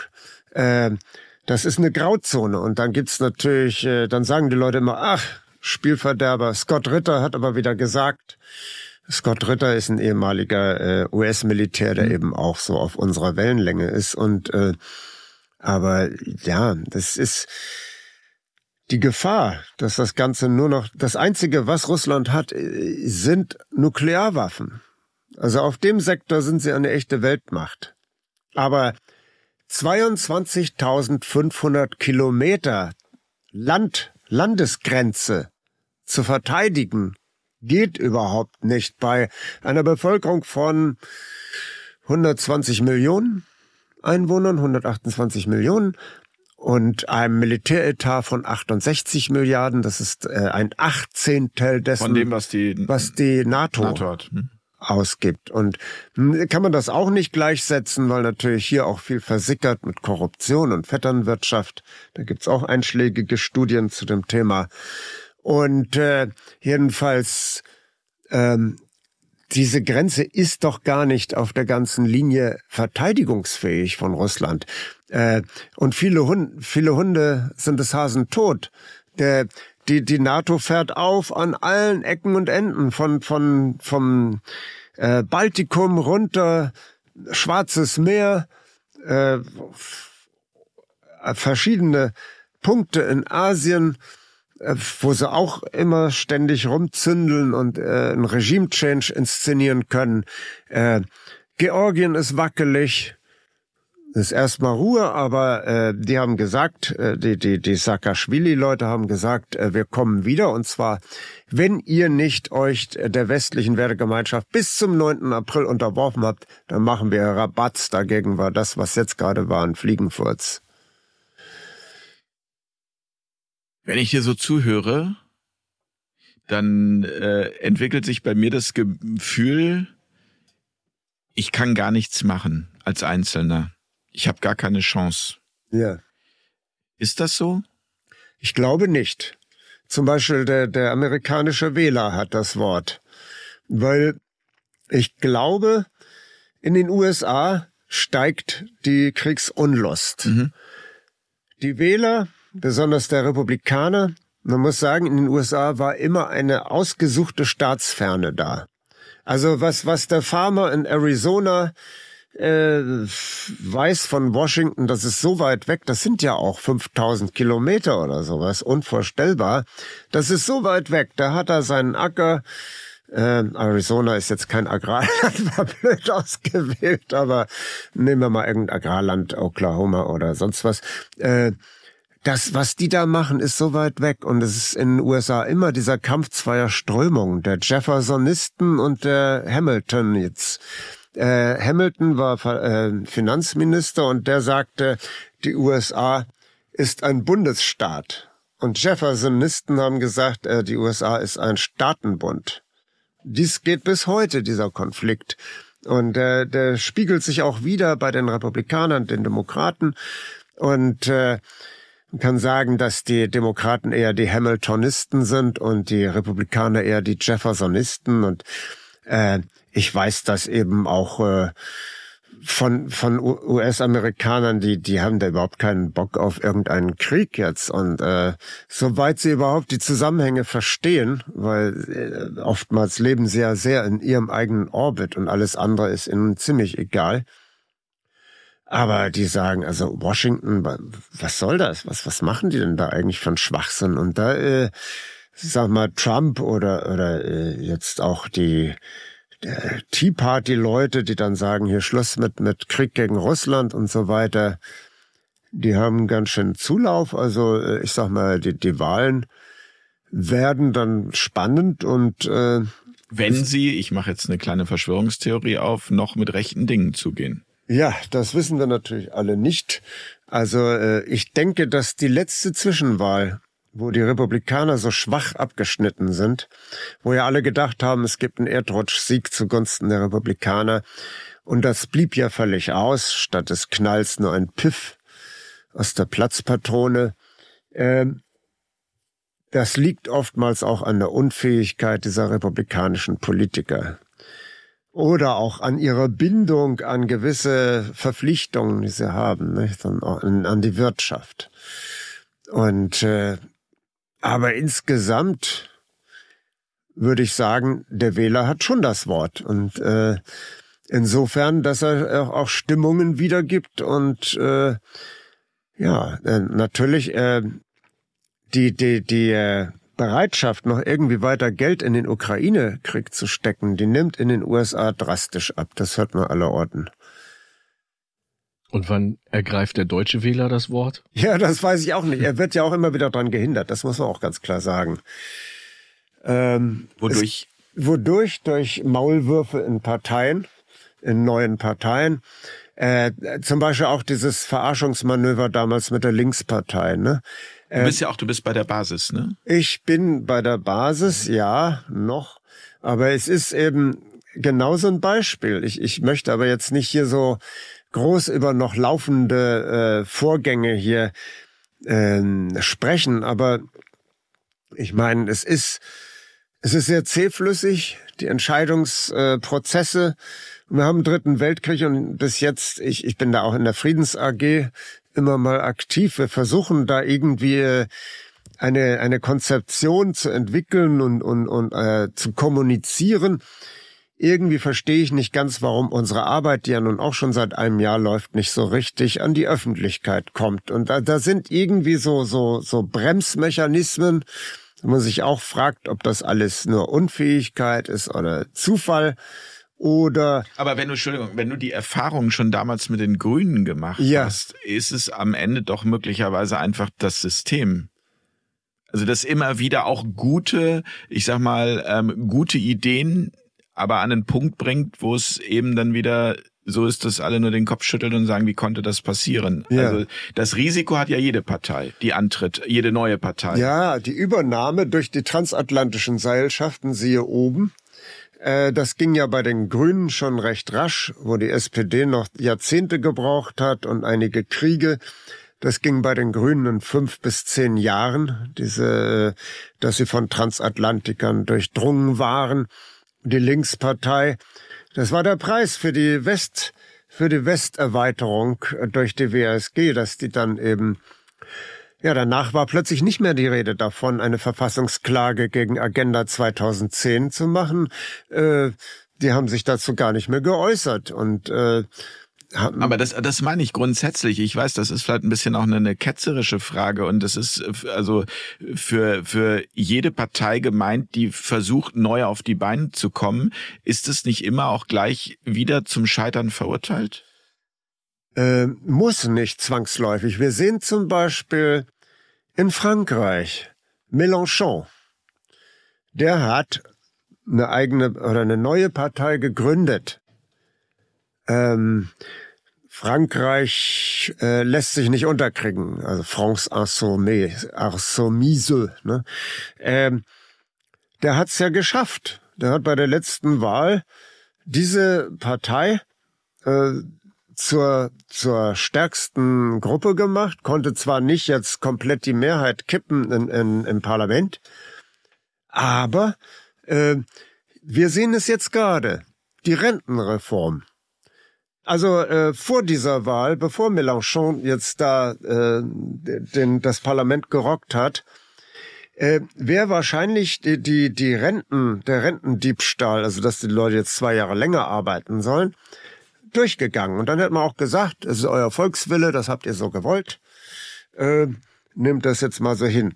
Er hat das jetzt zu verhindern gewusst und jetzt ist er, jetzt musste Macron sich demaskieren als Diktator hat nämlich dann gesagt, was, ich mach's aber trotzdem. Irgendwo gibt es dann seltsamerweise so eine, so eine äh, Klausel, die es ihm ermöglicht, dann auch irgendwie am Parlament vorbei solche Gesetzesänderungen vorzunehmen. Es gab einen Notparagraphen 48 in der Weimarer Republik, wo der äh, Präsident, der Reichspräsident das machen durfte, äh, zusammen mit, mit dem Regierungschef aber dass Frankreich auch so etwas hat, nicht? also das ist ja schon, das ist schon eine ganz schöne Demaskierung und ganz schöne, sage ich mal, äh, auch, dass, dass die, der Widerstand die nächste Stufe erreicht hat. Aber eben, das ist Frankreich. Ich wollte gerade sagen, dass das, äh, der Franzose hat, macht das eben auch. Der, der, der macht dann eben auch einfach mal einen Generalstreik und äh, weiß irgendwie noch, was ziviler, ziviler Ungehorsam bedeutet. Ähm, für Deutschland sieht das, ja. glaube ich, anders aus, oder? Naja. Das ist eine Mentalitätsfrage auch. Ist es ich, das? Ich weiß nicht. Also es wird ja immer so gerne auf den deutschen Michel als unterwürfigen Idioten eingedroschen. Das ist er in der Geschichte auch in den seltensten Fällen gewesen. Sonst hätten die Nazis ja nicht sechs Millionen SA, SS und RSHA, also Reichssicherheitshauptamt, Leute gebraucht um, als Hütehunde um eine widerspenstige Bevölkerung auf Raison zu bringen, auf Kriegskurs und dann irgendwelche Propagandashows da abzuziehen. Ähm, auch in Deutschland ist immer wieder der Widerstand da gewesen und äh, er war ja jetzt in den letzten zwei, drei Jahren so groß und mächtig. Die Spaziergänge zum Beispiel. Nicht nur die Spaziergänge, also als als als Ballweg, der ja jetzt äh, widerrechtlich äh, ohne Habeas Corpus im Knast sitzt. Äh, der hat uns ja hier äh, Festivals geschenkt, also äh, sozusagen unser Corona-Woodstock am, am, am 1. 8. in Berlin 2020 ja, 1. damals. August ja. 2020 und am 29. August, wo ich ja auch eine Rede halten durfte und das war also so wunderschön. Das war, äh, da haben wir doch wirklich alle gedacht, welch ein Geschenk von Frau Merkel, ja, das dass wir uns jetzt war, hier finden. Aber das war ja ein einzelner, also es waren ja wenige einzelne Leute, die das organisiert haben. In Frankreich ist es einfach, da gehen einfach die, die, die, die äh, haben die Schnauze voll und dann ziehen die alle eine gelbe Weste an.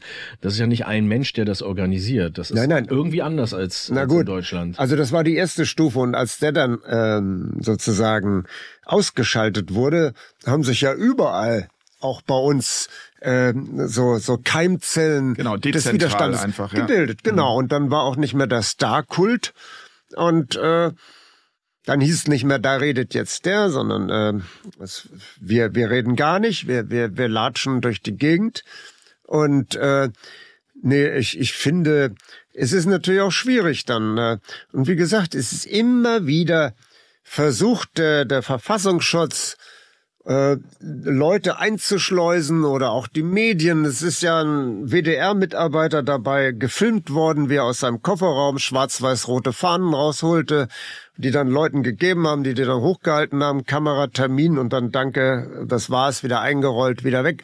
Äh, diese ganze lächerliche Aktion am 29.8., äh, die Reichs Reichstagserstürmung, wo ja. dann der der Bulle vom Cottbusser Tor aus dem Fernsehen bekannt, Reality-Doku-Show, äh, keine Maske, kein, kein äh, äh Helm auf hatte, sondern so da irgendwie mit dem Schlagzeug, Schlagstock, äh, Schlagstock da rummachte, damit ihn auch jeder erkennt als, ach, das ist doch der, der Kotte, das ist doch der Bulle vom Cottbus. Also so eine von PR-Büros zusammengestoppelte Veranstaltung. Ähm, was natürlich unglaublich ist, dass die, so viele Leute diesen Quatsch geglaubt haben, obwohl das so schlecht, also so eine schlechte Seifenoper war. Ja, aber auch die, die, also die da mitgemacht haben und sich haben buchen lassen. Ja. Ist ja auch fassungslos. Nicht oder? nur die, es waren ja genug Deppen, QAnon-Deppen, die dann äh, das wirklich glaubten, dass sie da jetzt, wenn sie das stürmen, irgendwie das rocken können dann. Ne? Und das, das war ja lächerlich. Also äh, Natürlich, da, die, die, die ganze Security hat da, hat da Däumchen gedreht, sich das in aller Gelassenheit angeguckt. Gab ja auch mal so eine Aktion von Attack, wo sie dann in die Frankfurter Börse gestürmt sind auf die Empore und haben dann da Flugblätter runtergeworfen. Also, Leute, für wie blöd haltet ihr mich denn? Also äh, die Security äh, würde hätte die unten schon aufgehalten, wenn das nicht äh, abgesprochen gewesen wäre. Also wir, das ist nämlich auch so eine Sache, diese, diese Controlled Opposition. Ne? Mhm. Wir haben ja lange Zeit geglaubt, dass so viele Organisationen hier wirklich echt wären. Äh, und da guckt man mal so dahinter und da sieht man, ach, die, die Fäden, die führen aber in die USA direkt zu also BUND ist eigentlich Friends of the Earth und ist so ein, so ein US- äh, Umweltkonzern, ne? Und äh, da BUND Bund klingt ja irgendwie genuin deutsch und äh, Attac, ja, geht von Le Monde aus. Le Monde wird aber kontrolliert von äh, verschiedenen französischen äh, äh, Rüstungskonzernen und äh, ja, nicht? Also äh, das das kannst du natürlich jetzt auch beobachten, dass natürlich überall, auch in der Bewegung, irgendwelche Trolle drin sind, die dann natürlich versuchen, irgendwelche unsinnigen Forderungen zu stellen, die äh, von vornherein die Niederlage in sich tragen. Ne? Was wäre denn aus deiner Sicht erfolgsversprechend? Erfolgsversprechen, dass wir zu einer, ich meine, das ist ja immer die Kernfrage, die wir hier auch bei Fair Talk haben. Wie wollen wir in Zukunft miteinander leben? Wie wollen wir als Gesellschaft in Zukunft miteinander leben? Was muss denn passieren, dass wir zum gesunden Menschenverstand zurückkehren? Mhm. Ja, zum einen äh, wird ja schon vieles gemacht in der Richtung, dass Leute sich zu Kleinzellen verbünden, verbinden, auch im täglichen Leben und in, in der Weiterbildung. Äh, was ich immer wieder sage, Leute, äh, ihr braucht ein Gehirn. Wenn, wenn man von der anderen Seite auf den Boden getreten worden ist, muss man doch überlegen, wie haben die das denn angestellt? Wenn die dann äh, lockere, informelle in, in Intelligenzzentren haben, die sozusagen äh, ja, äh, über verschiedene Fachgebiete hinaus sich verständigen und äh, Wissen austauschen, Denkfabriken bilden. Ich, mein Buch 2014, seitdem Seit Macher Oktober den Kulissen, 2, ja. die Macher hinter den Kulissen. Seitdem sage ich immer wieder bei Vorträgen, wir müssen selber Denkfabriken bilden, wir müssen selber Netzwerke des Wissens bilden. Die Leute immer, ja, ja, aber es kommt nichts zustande. Es, es, es, die Leute, äh, ich sag mal, das Gros der Leute ist leider so angelegt, dass sie lieber zu Hause sitzen und, und, und am virtuellen Stammtisch rummeckern, rumschimpfen. Und das ist auch das Problem bei der Basis zum Beispiel, dass so viele äh, Stänkerheinis da drin sind. Äh, äh, die, die österreichische, äh, da gibt's eine MFG, eine neue Partei, die im Prinzip auch so auf diesem äh, auf dieser Welle ist. Die hat das Problem so gelöst, sie hat gesagt, es gibt zwei Mitglieder, verschiedene Mitgliederformen. Das einen sind die Fördermitglieder, die haben aber keine, die haben nur beschränkte Stimmrechte. Also passive Mitglieder. Genau, eher. passive Mitglieder. Und ich sag mal, bei den Parteien sind 90 Prozent meistens passive Mitglieder, die dann aber sich doch berufen fühlen, überall irgendwie zumindest ihren Senf dazuzugeben, aber leider in den seltensten Fällen konstruktiv. Ich habe eine konstruktive Idee dazu mal entwickelt mit meiner besten Freundin. Wir haben uns gegenseitig ein Meckerverbot auferlegt. Ja. Und hat das Das hat total gut funktioniert. Nachdem wir das begriffen haben, gibt's irgendwie dieses Gemecker nicht oder wenn es doch mal, dann fällt das eben sofort auf. Nee, hier, komm, das bringt uns nicht weiter. Was machen wir denn jetzt? Gut, ich war noch nicht ganz fertig. Nee. Also äh, diese MFG hat eben äh, den anderen Status Aktivisten. Aktivisten haben den vollen Stimmen, äh, das volle Stimmrecht. Und äh, ja, das, die sind in Parlamenten vertreten, die können effektiv arbeiten. Die Parteien, die neuen Parteien, die aus diesem Corona-Widerstand hervorgegangen sind, sind gelähmt, weil da immer äh, immer Leute rumstenkern und sich Leute berufen fühlen, überall mitreden zu müssen, ohne sich vorher ordentlich kundig zu machen und ohne, sage ich mal, anzuerkennen, was manche Leute sich auf Deutsch gesagt den Arsch aufreißen für die gute Sache und zwar unentgeltlich. Und das erstmal immer anzuerkennen. Ich meine, es hat sich vieles gebessert. Ich sag mal, aus, aus linken Parteien kenne ich da viel schlimmere äh, Schlammschlachten. Ne? Da gibt's das Wort Danke überhaupt nicht. Also da hat man schon viel dazugelernt. Ne? Und dass, dass man sich angewöhnt zu sagen, ich erkenne an, was du geleistet hast und dann vielleicht zur Kritik kommt. Aber oftmals ist das auch nicht der Fall und Insofern würde ich schon sagen, ja, die Deutschen sind ein Volk, leider Gottes, sie sind in vielen Dingen sehr empathisch, sehr, auch, auch sehr gutmütig, wenn man das international so vergleicht, sehr hilfsbereit, aber viele fühlen sich auch berufen, dann äh, den Oberlehrer zu spielen. Und obrigkeitshörig. Und Das haben wir ja in der Obrigkeitshörigkeit. Corona-Zeit nun wirklich Ja, das hatte also ich deutlich erlebt. Das hat mich nun auch geschockt. Ich hatte die, eigentlich die äh, die Deutschen in Schutz genommen und gesagt, sie haben doch jetzt äh, seit seit Willy Brandt sozusagen und und und den ganzen ja äh, also äh, seit der 68er Zeit doch viel dazugelernt, aber was ich da jetzt gerade bei den Leuten erlebt habe, äh, ich war geschockt, dann sehe ich da irgendwie profilierte Linke da gehorsam mit mit dem äh, mit diesem Maulkorb da äh, beim Bäcker einkaufen.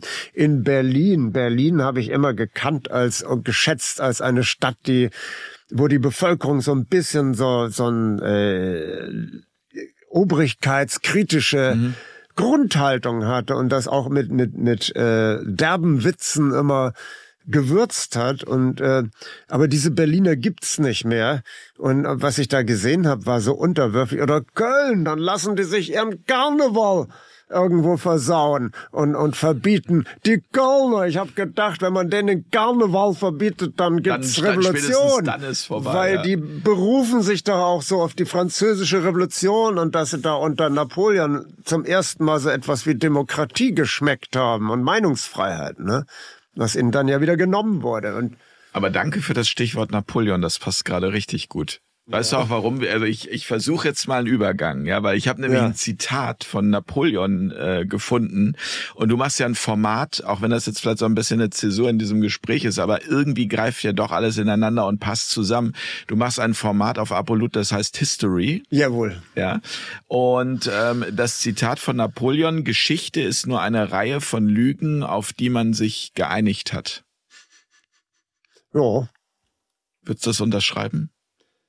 Die meiste Zeit ja. Also was, was deren Kampagnen, was die Kampagnen der Mächtigen betrifft und natürlich besonders, wenn es um Kriege geht, ja, äh, ist, ist, geht ja gar nicht anders. Wie will man denn einen, einen gutmütigen Bauern dazu bringen, äh, jetzt einen gutmütigen, also ein französischer gutmütiger Bauer, warum soll der denn einen äh, russischen gutmütigen Bauern äh, erschlagen? Und damit. Ja, das äh, ist ja grundsätzlich immer die Geschichte. Niemand, also 99,9 Prozent haben kein Interesse an Krieg. Es geht nur mit Lüge und Spaltung. Ja, ja, ja. Also es, das hat ja zu diesem verrückten Phänomen geführt, dass im Ersten Weltkrieg in der Gefechtspause Engländer und deutsche Soldaten sich getroffen haben und Fußball gespielt haben. Und dann kam das Signal, dann sind sie wieder in ihre Gräben, haben sich wieder gegenseitig totgeschossen. Und äh, also äh, das geht ja nur mit Lüge, nur dadurch, und das sehen wir ja gerade wieder ganz klassisch, die Dehumanisierung des Gegners. Es werden ja nicht wird ja nicht gesagt, äh, wird ja nicht mal differenziert zwischen der russischen Regierung und den Russen, der russischen Bevölkerung. Im Moment hat es sich ja wieder ein bisschen eingepegelt, aber am, äh, so als das anfing mit dem ja. Ukraine-Krieg, was da an, an, an Russenhetze hier los war, also das, das war mich, zum das Schämen. Hat auch, das hat mich auch wirklich geschockt. Also ein Beispiel an der Stelle, ich habe es schon mal an einer anderen Stelle gebracht, aber ich also immer wieder, weil ich es so fassungslos finde, dass äh, Playmobil beschlossen hat, kein Spielzeug mehr nach Russland zu liefern. Aha. Also wo man so sagte, ey, was ist denn hier los? Was können denn russische Kinder bitte schön dafür, was ihr Präsident macht? Ja, also ja. Ähm, wie kann man das so einfach durchwinken als Nachricht, ohne dass da irgendein Gegenprotest kommt? Oder auch diese Dehumanisierung von Putin und die ging ja schon vorher los dass das, äh, das Handelsblatt hatte vorher schon eine widerwärtige äh, Collage gemacht, also Putin als, äh, der hat so wie so, ein, wie so eine Ratte den Erdball umklammert. Das war zwei Monate vor Ach, das haben wir Krieg. aber schon 2014 gehabt, tatsächlich. Auch die Spiegeltitel, die unsäglichen. Ja, ja. Ne? Gut. Das geht ähm, schon richtig lange. Da war, glaube ich, bis auf die Augen vielleicht von Putin nichts echt. Alles andere waren also irgendwie aus, aus irgendwelchen, was weiß ich, es war eine, eine völlig dehumanisierende Kampagne. Und das hat man ja bei Saddam Hussein gemacht, das hat man bei Gaddafi gemacht. Alle, die man umbringen will, die werden erstmal dehumanisiert. Und dann wird sofort auch das ganze Volk dehumanisiert. Da kommt, da kann man anscheinend mit Knopfdruck die, äh, den russischen Untermenschen von Hitler wieder hervorholen und reaktivieren. Da war unter Adenauer schon mal wieder aus, aus der Kiste geholt worden, als äh, Westdeutschland richtig auf Linie gebracht wurde. Und jetzt wieder äh, mit einer anderen Generation, wo, wo äh, ja, ich meine, äh, das, es hat keine Austauschprogramme gegeben, glaube ich, zwischen deutschen und russischen Schülern in größerem Stil oder irgendwie Städtepartnerschaften oder sonst was hat es schon vorher nicht gegeben. Und äh, aber dann auf einmal, also selbst da war da Dirigent, ein russischer Dirigent, da wurde gefeuert, eine, eine Opernsängerin, und hatte von denen verlangt, da gebetsmühlenartig dann äh, Putin zu verurteilen. Die haben gesagt, nee, ich bin russischer Staatsbürger und ich ich ich äh, verstehe, was was was Putin meint. Und dann mussten sie gehen. Ne? Und also äh, da sind wir wieder bei bei bei dieser äh, diesem Schwarz und Weiß, Gut und Böse aber so Abstufungen oder sowas. Im Krieg ist das dann plötzlich nicht mehr drin. Das ist dann ein manichäisches Weltbild. Da ist gut, da sind die Kräfte des Himmels und da sind die Kräfte des, der Hölle. Teile und Herrsche. Das ist wieder was anderes. Teile und Herrsche kommt noch dazu. Ähm, in dem Falle ist es ganz simpel. Normalerweise Teile und Herrsche, also Caesar hatte das ja aufgebracht und als er dann Gallien eroberte, hat er eben diese ganzen kleinen Stämme da gegeneinander aufgebracht und das ist ja jetzt, äh, ich sag mal, das ist, ist die Strategie auch von Brzezinski gewesen, der gesagt hat, man muss das Sowjetreich zerlegen, indem man die ethnischen Konflikte schürt. Ne? In diesem Falle äh, ist es ja jetzt mehr so eine, so eine sehr grobe schwarz-weiß Trennlinie, ne? Und äh, das Reich des Guten, das Reich des Bösen. Und auf einmal ist alles, was, was mit Russland zu tun hat, also böse und schlecht und äh, ja, darf man gar gut, nicht gut, zur Kenntnis nehmen, was gut, der das, sagt. Das wurde ja vorher auch schon trainiert äh, in der Corona-Krise, dieses die Ungeimpften. Genau, genau. Und das also plötzlich dachte man ja irgendwie, keine Ahnung, man es war ja ganz einfach, ein guter Mensch zu sein. Und es ist ja auch jetzt ganz einfach, ein guter Mensch zu sein, wenn ich ähm, die richtigen Dinge sage, wenn ich die richtige Fahne an meinen Balkon hänge und ähm, wenn ich das befolge, was mir ähm, gesagt wird. Genau. Also Aber das hat eben nichts mehr, das ist, das verwundert mich so, dass ich denke, das hat ja nichts mehr mit Freiheit, Demokratie und dem zu tun, so wie ich das verstehe und so wie das aus meinem äh, äh, Verständnis heraus auch eigentlich die meisten Menschen gerne leben würden aber das trotzdem irgendwie opfern, um, ja, um was? Um ihre Komfortzone nicht zu verlieren, die eigentlich gar keine Komfortzone ist. Da ist das Wort ja schon mal falsch. Meistens ist die Komfortzone ja gar keine Komfortzone. Immer weniger. Sondern immer, eher eine Hamsterradzone oder man ja, müsste dem einen anderen äh, Begriff geben. Ja. Genau. Also die Frage ist, was, ähm, ja, was, was, was muss passieren, damit die Menschen verstehen, was da auf dem Spiel steht, nämlich ihre Freiheit?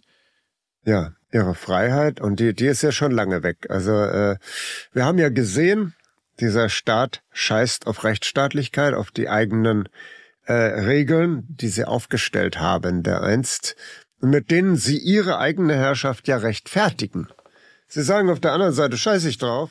Also wie, wie eine asiatische Despotie.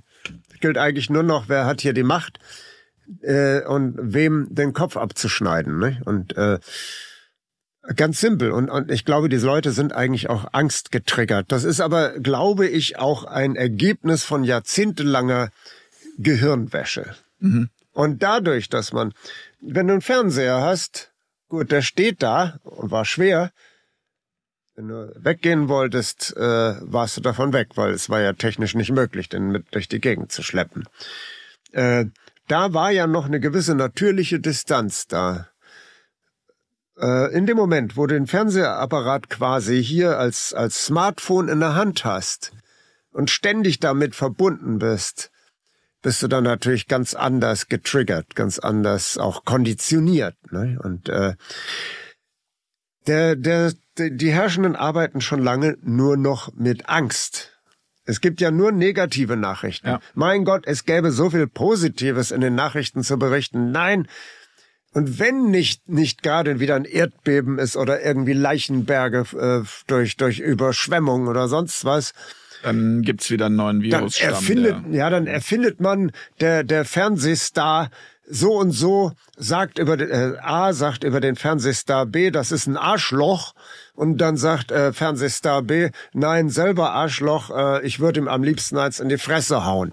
Dann werden also Konflikte erfunden, das hatte Walter Lippmann schon gesagt, um die Leute am besten zu konditionieren und ihr Interesse zu erregen, sind immer Kämpfe zwischen Menschen. Also wenn sich Menschen prügeln, das ist eigentlich so das Beste. Und das erleben wir, dann wird eigentlich auch in Talkshows nicht berichtet, worüber die eigentlich gesprochen haben, sondern dann wird gesagt, Wagenknecht holt jetzt aus.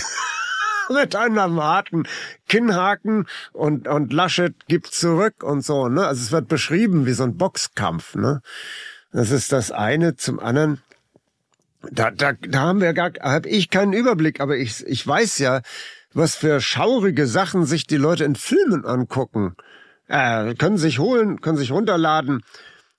Kriegsfilme, perverse Filme, wenn sie dann noch das Darknet äh, mitbenutzen, dann, dann geilen sich dran auf, wenn einem Rollstuhlfahrer, wenn ein Rollstuhlfahrer mit der Kettensäge zerlegt wird oder sonst was, wer, welcher Schüler hat die härtesten Nerven. Äh, so konditioniert und verroht gehen die Leute dann rein in einen Krieg.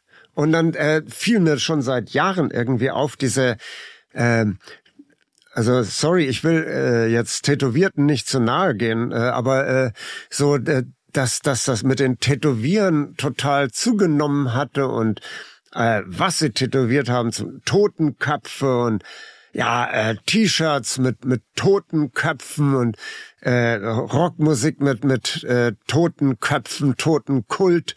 Also eigentlich äh, wirklich, man, man könnte man könnte fast versucht sein zu sagen, also wir sind hier irgendwie gekapert von Satanisten. Ne? Das ist unglaublich, was für eine negative Software schon seit Jahrzehnten in die Leute reingehämmert wurde und, und keiner hat widersprochen. Ne? Das, äh, wenn man das sagt, also mein Gott, ist doch schrecklich, ein Kriegsfilm, da, da werden gerade wieder Leute total detailfreudig da zermatscht. Äh, geht das noch? so ein Kriegsfilm ist doch gar nicht so schlimm, ne? Ist alles nur Spiel. Ja. Also äh, wir haben doch schon die mentale Verrohung, also äh, und das entzieht sich völlig der öffentlichen Diskussion. Da, da, da, ich habe etliche Male darüber gesprochen. Äh, das interessiert keinen. Ne? Also irgendwie sind alle da offenkundig mit verwickelt in diese Satanskult. Wie, wie, also, wie gehst du damit um mit Humor? Also ich sehe dich so, du, du bist 70, äh, ne? Das ist ja, also, darf ich doch mein sagen. Mein Geheimnis Homocenter, ja, ja. Ja, aber, aber also du hätte ich jetzt nicht getippt. Ja, also ja. Ich hätte dich wesentlich jünger getippt, von daher ähm, Danke zeig sehr. mir, ja, das zeigt Du weißt, mir, was ich gehört. Nein, nee, ich bin ehrlich. Ja, und, ja. Ähm, Das stimmt schon. ich bin ehrlich und äh, habe mich einfach gefragt, wenn man sich den ganzen Tag auch mit so einem, ich sag mal Ja. jetzt, äh, Zeug beschäftigen muss, was, äh, naja, also auch an die, Frage, ja. an die Substanz geht, ähm, wie äh, holst du dich da raus? Humor? Also wie bleibst du jung? Ja. Also äh, genau dadurch, dass man, dass ich da immer wieder einen Cut mache, wie man so neudeutsch sagt, einen Schnitt mache und äh, mich dann mit schönen Dingen beschäftige, Musik mache oder äh, ich bin jetzt kein großes Licht im Musikmachen, aber ich gehe dann in den Übungsraum und und tob mich da richtig aus. Da kann ich richtig laut sein und äh, oder wir haben auch äh, während der ganzen Corona-Zeit da so ein Underground-Disco an Lanufer unterhalten mit wirklich äh, total geiler Ethno, Ethno-Techno-Musik, also äh, eher Ethno. Und äh, man hat uns auch gewähren lassen, also denke schon, das wurde war bekannt, aber das hat man auch äh, toleriert.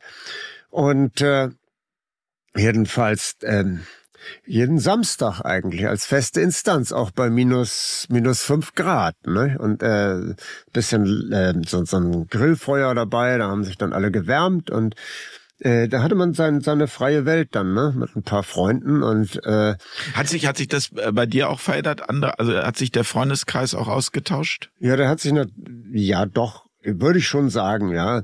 Äh, Der hat sich, weil, weil das kannst du nicht aushalten, da Leuten ständig von Adam bis Eva äh, alles zu erklären. Ja, die Ursprünge ist so nervig, weil sie es auch gar nicht wissen wollen. Natürlich hat sich es ausgetauscht. Und ich sage auch etwas äh, sehr paradox klingendes. Also 2020 war eines meiner glücklichsten Lebensjahre, weil man hat plötzlich äh, Leute getroffen. Man hat, ich habe gelitten jahrelang darunter, dass äh, unter dieser Unverbindlichkeit. Wenn nicht heute, dann morgen. Ja, gut. Äh, Ja, warum bist du wieder nicht gekommen? Ja, nee, ach, äh, na, ich hab's vergessen. Ja.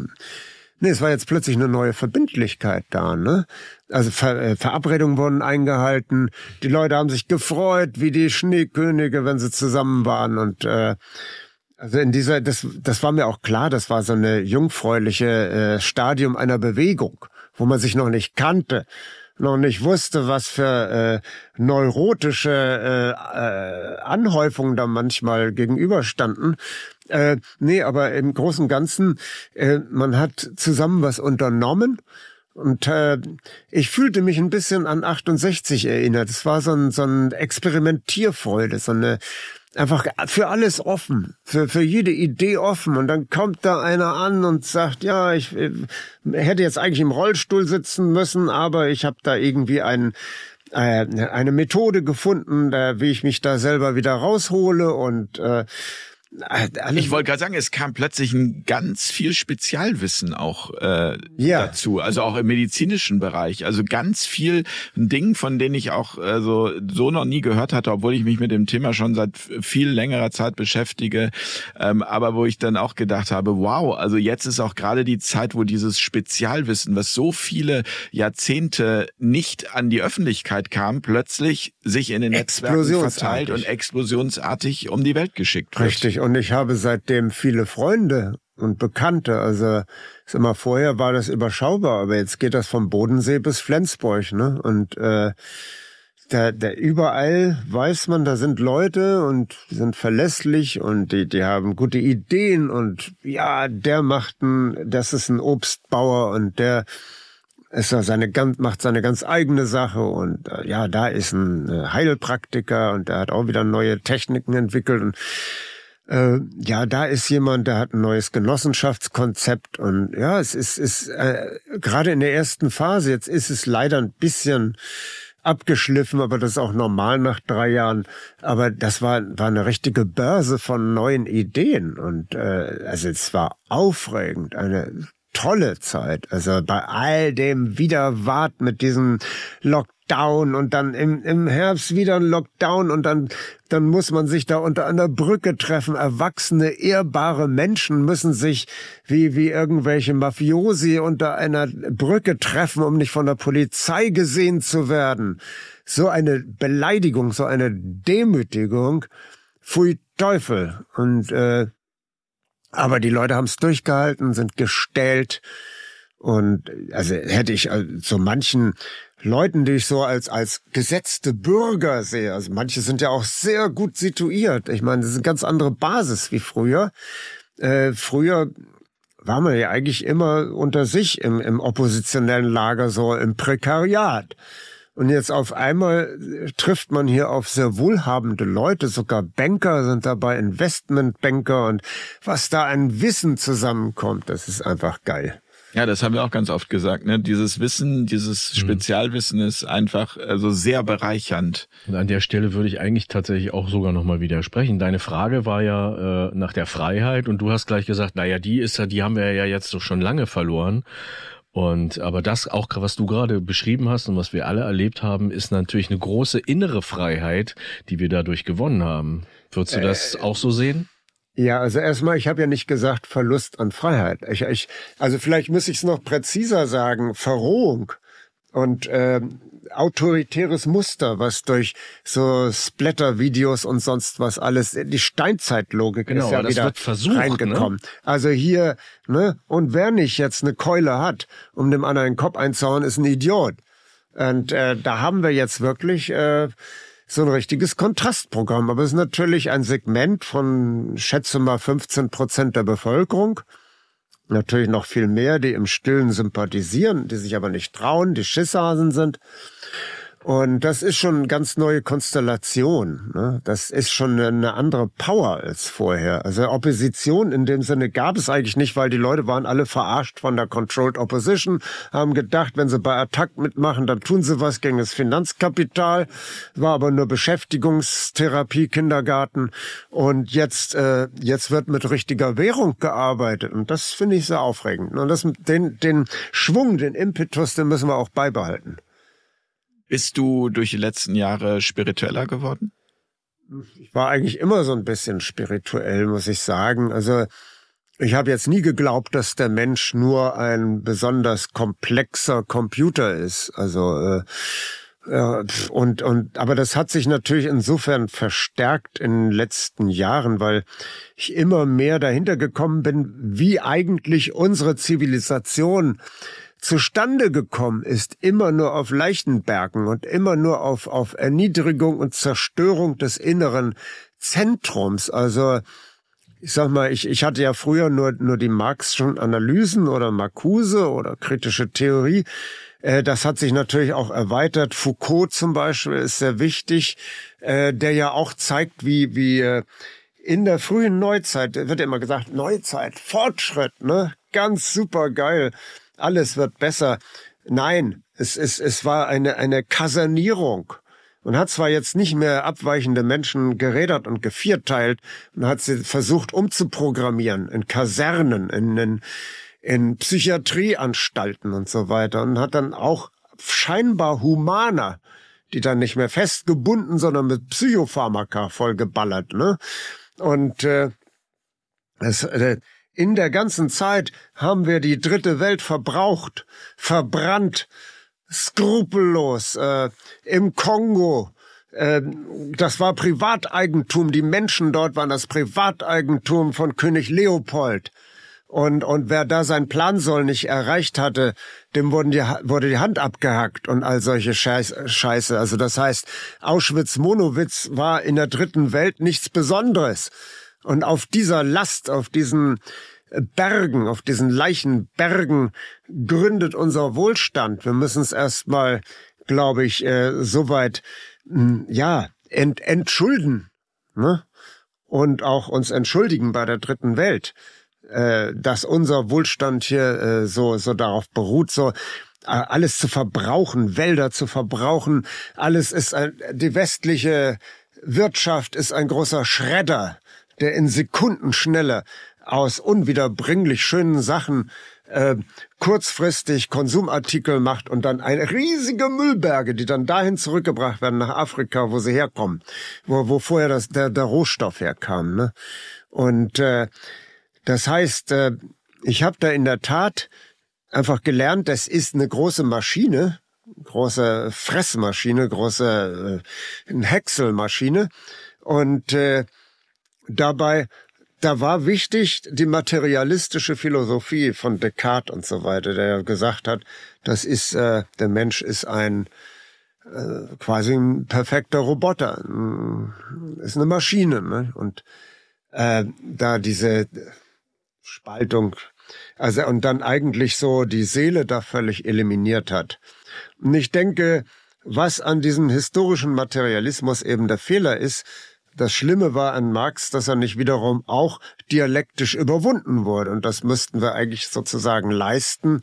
Äh, jetzt die, die, äh, diese spirituellen Dinge mit einzuarbeiten in unsere Gesellschaftspolitik, äh, in unsere Gesellschaftsstrategie und äh, mal wegen das, das, das kann natürlich die Pharmaindustrie überhaupt nicht gebrauchen, wenn, wenn wir an die Selbstheilungskräfte des Menschen appellieren, wenn wir äh, und sie aktivieren und wissen, wie man's macht und äh, auch wenn es heißt, ja, Placebo, das, der, der Mann ist durch Placebo gesund geworden. Super. Was, ent, was entwertet das denn den Heilungsprozess? Die Heilung hat immer recht. Das heißt, dem ist es gelungen, aus Versehen, durch eine geschickte Täuschung, Selbstheilungseffekte äh, wachzurufen. Ja. Es lebe Placebo. Ich meine, äh, wenn man das so sieht, äh, was, was sich da, da haben wir, glaube ich, jetzt eine Widerstandsbewegung. Wenn wir das richtig begreifen, sind wir unschlagbar, weil wenn wir das jetzt mit den vorherigen Erkenntnissen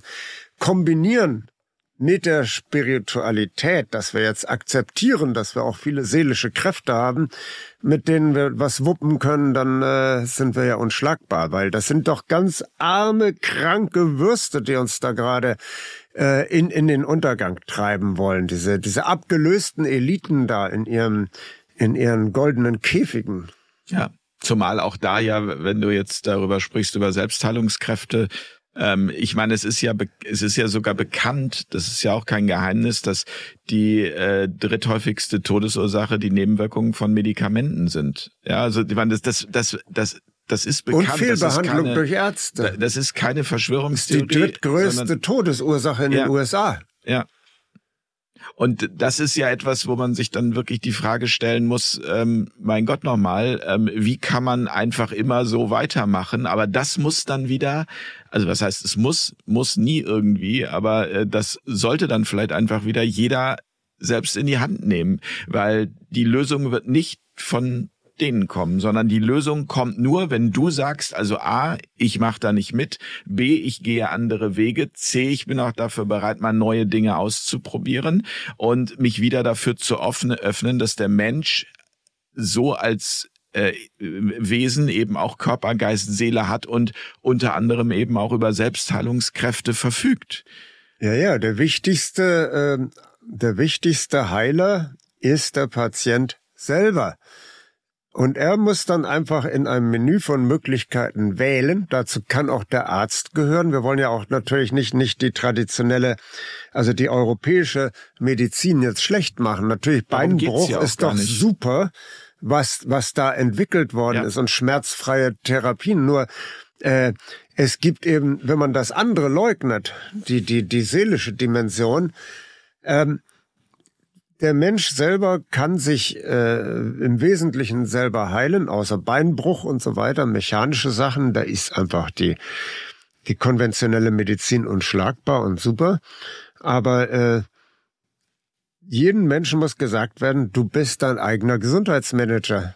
Und du alleine musst entscheiden jetzt, äh, was ist für dich gut. Da musst du in dich reingucken, da musst du ja, äh, Meditation oder äh, auch auch äh, Yoga oder sonst was äh, erlernen, um in dich reinschauen zu Aber das können. war nicht mit ausprobieren, einfach auch bereit sein, sich für neue Dinge da zu öffnen und nicht immer die Lösung in der Symptomunterdrückung zu suchen. Ja, wir haben äh, in, in der, als das anfing mit dem Corona 2020, war auch insofern eine tolle Zeit, da mit einem befreundeten indischen Heilpraktiker haben wir jeden Morgen von 6 äh, Uhr bis halb acht äh, dynamische Meditationen gemacht im Keller. Und äh, das hat uns auch geholfen und es, es, es ist wirklich enorm, was in dem Moment in dieser Phase, auf die alles zutreibt, nämlich wo man dann, äh, man macht dann ja so irgendwie solche, hu, hu, stößt die Luft aus und dann kommt ja irgendwann Stopp. Mhm. Und du musst ja gnadenlos eine Viertelstunde so stehen bleiben, wenn dir der Schweiß hier runterläuft und es juckt und, äh, und es kribbelt und du musst so bleiben.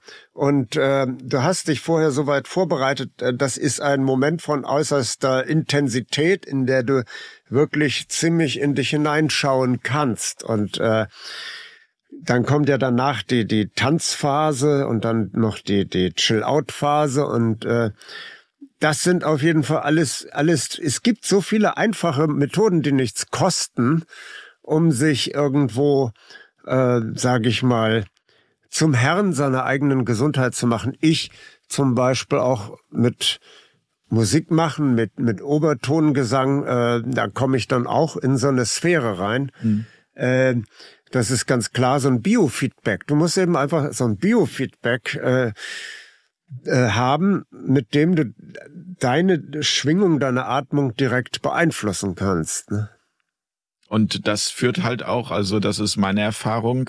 Also ich habe jetzt andere Meditationen und andere Methoden als die, die du beschrieben hast, aber eben auch dazu, dass du A, nicht nur anders in den Tag startest, sondern dass du auch andere, auf andere Menschen triffst, Menschen, die anders äh, begegnen, du einfach auch andere Dinge in dein Leben ziehst. Mhm. Ja, ja. Wobei, das ist natürlich auch so eine Sache, äh, wenn die Leute mal schlechte Laune haben. Darum geht's auch nicht. Es geht auch nicht darum, die schlechte Laune zu verdrängen. Die schlechte Laune darf da sein. Nee, nee, nur, nur es spiegelt auf dich zurück. Also ja. in dem Moment, wo du, ich, ich habe das öfter erlebt, ich mach die Haustür auf, guckt mich da jemand total giftig an. Ich war vorher bester Laune.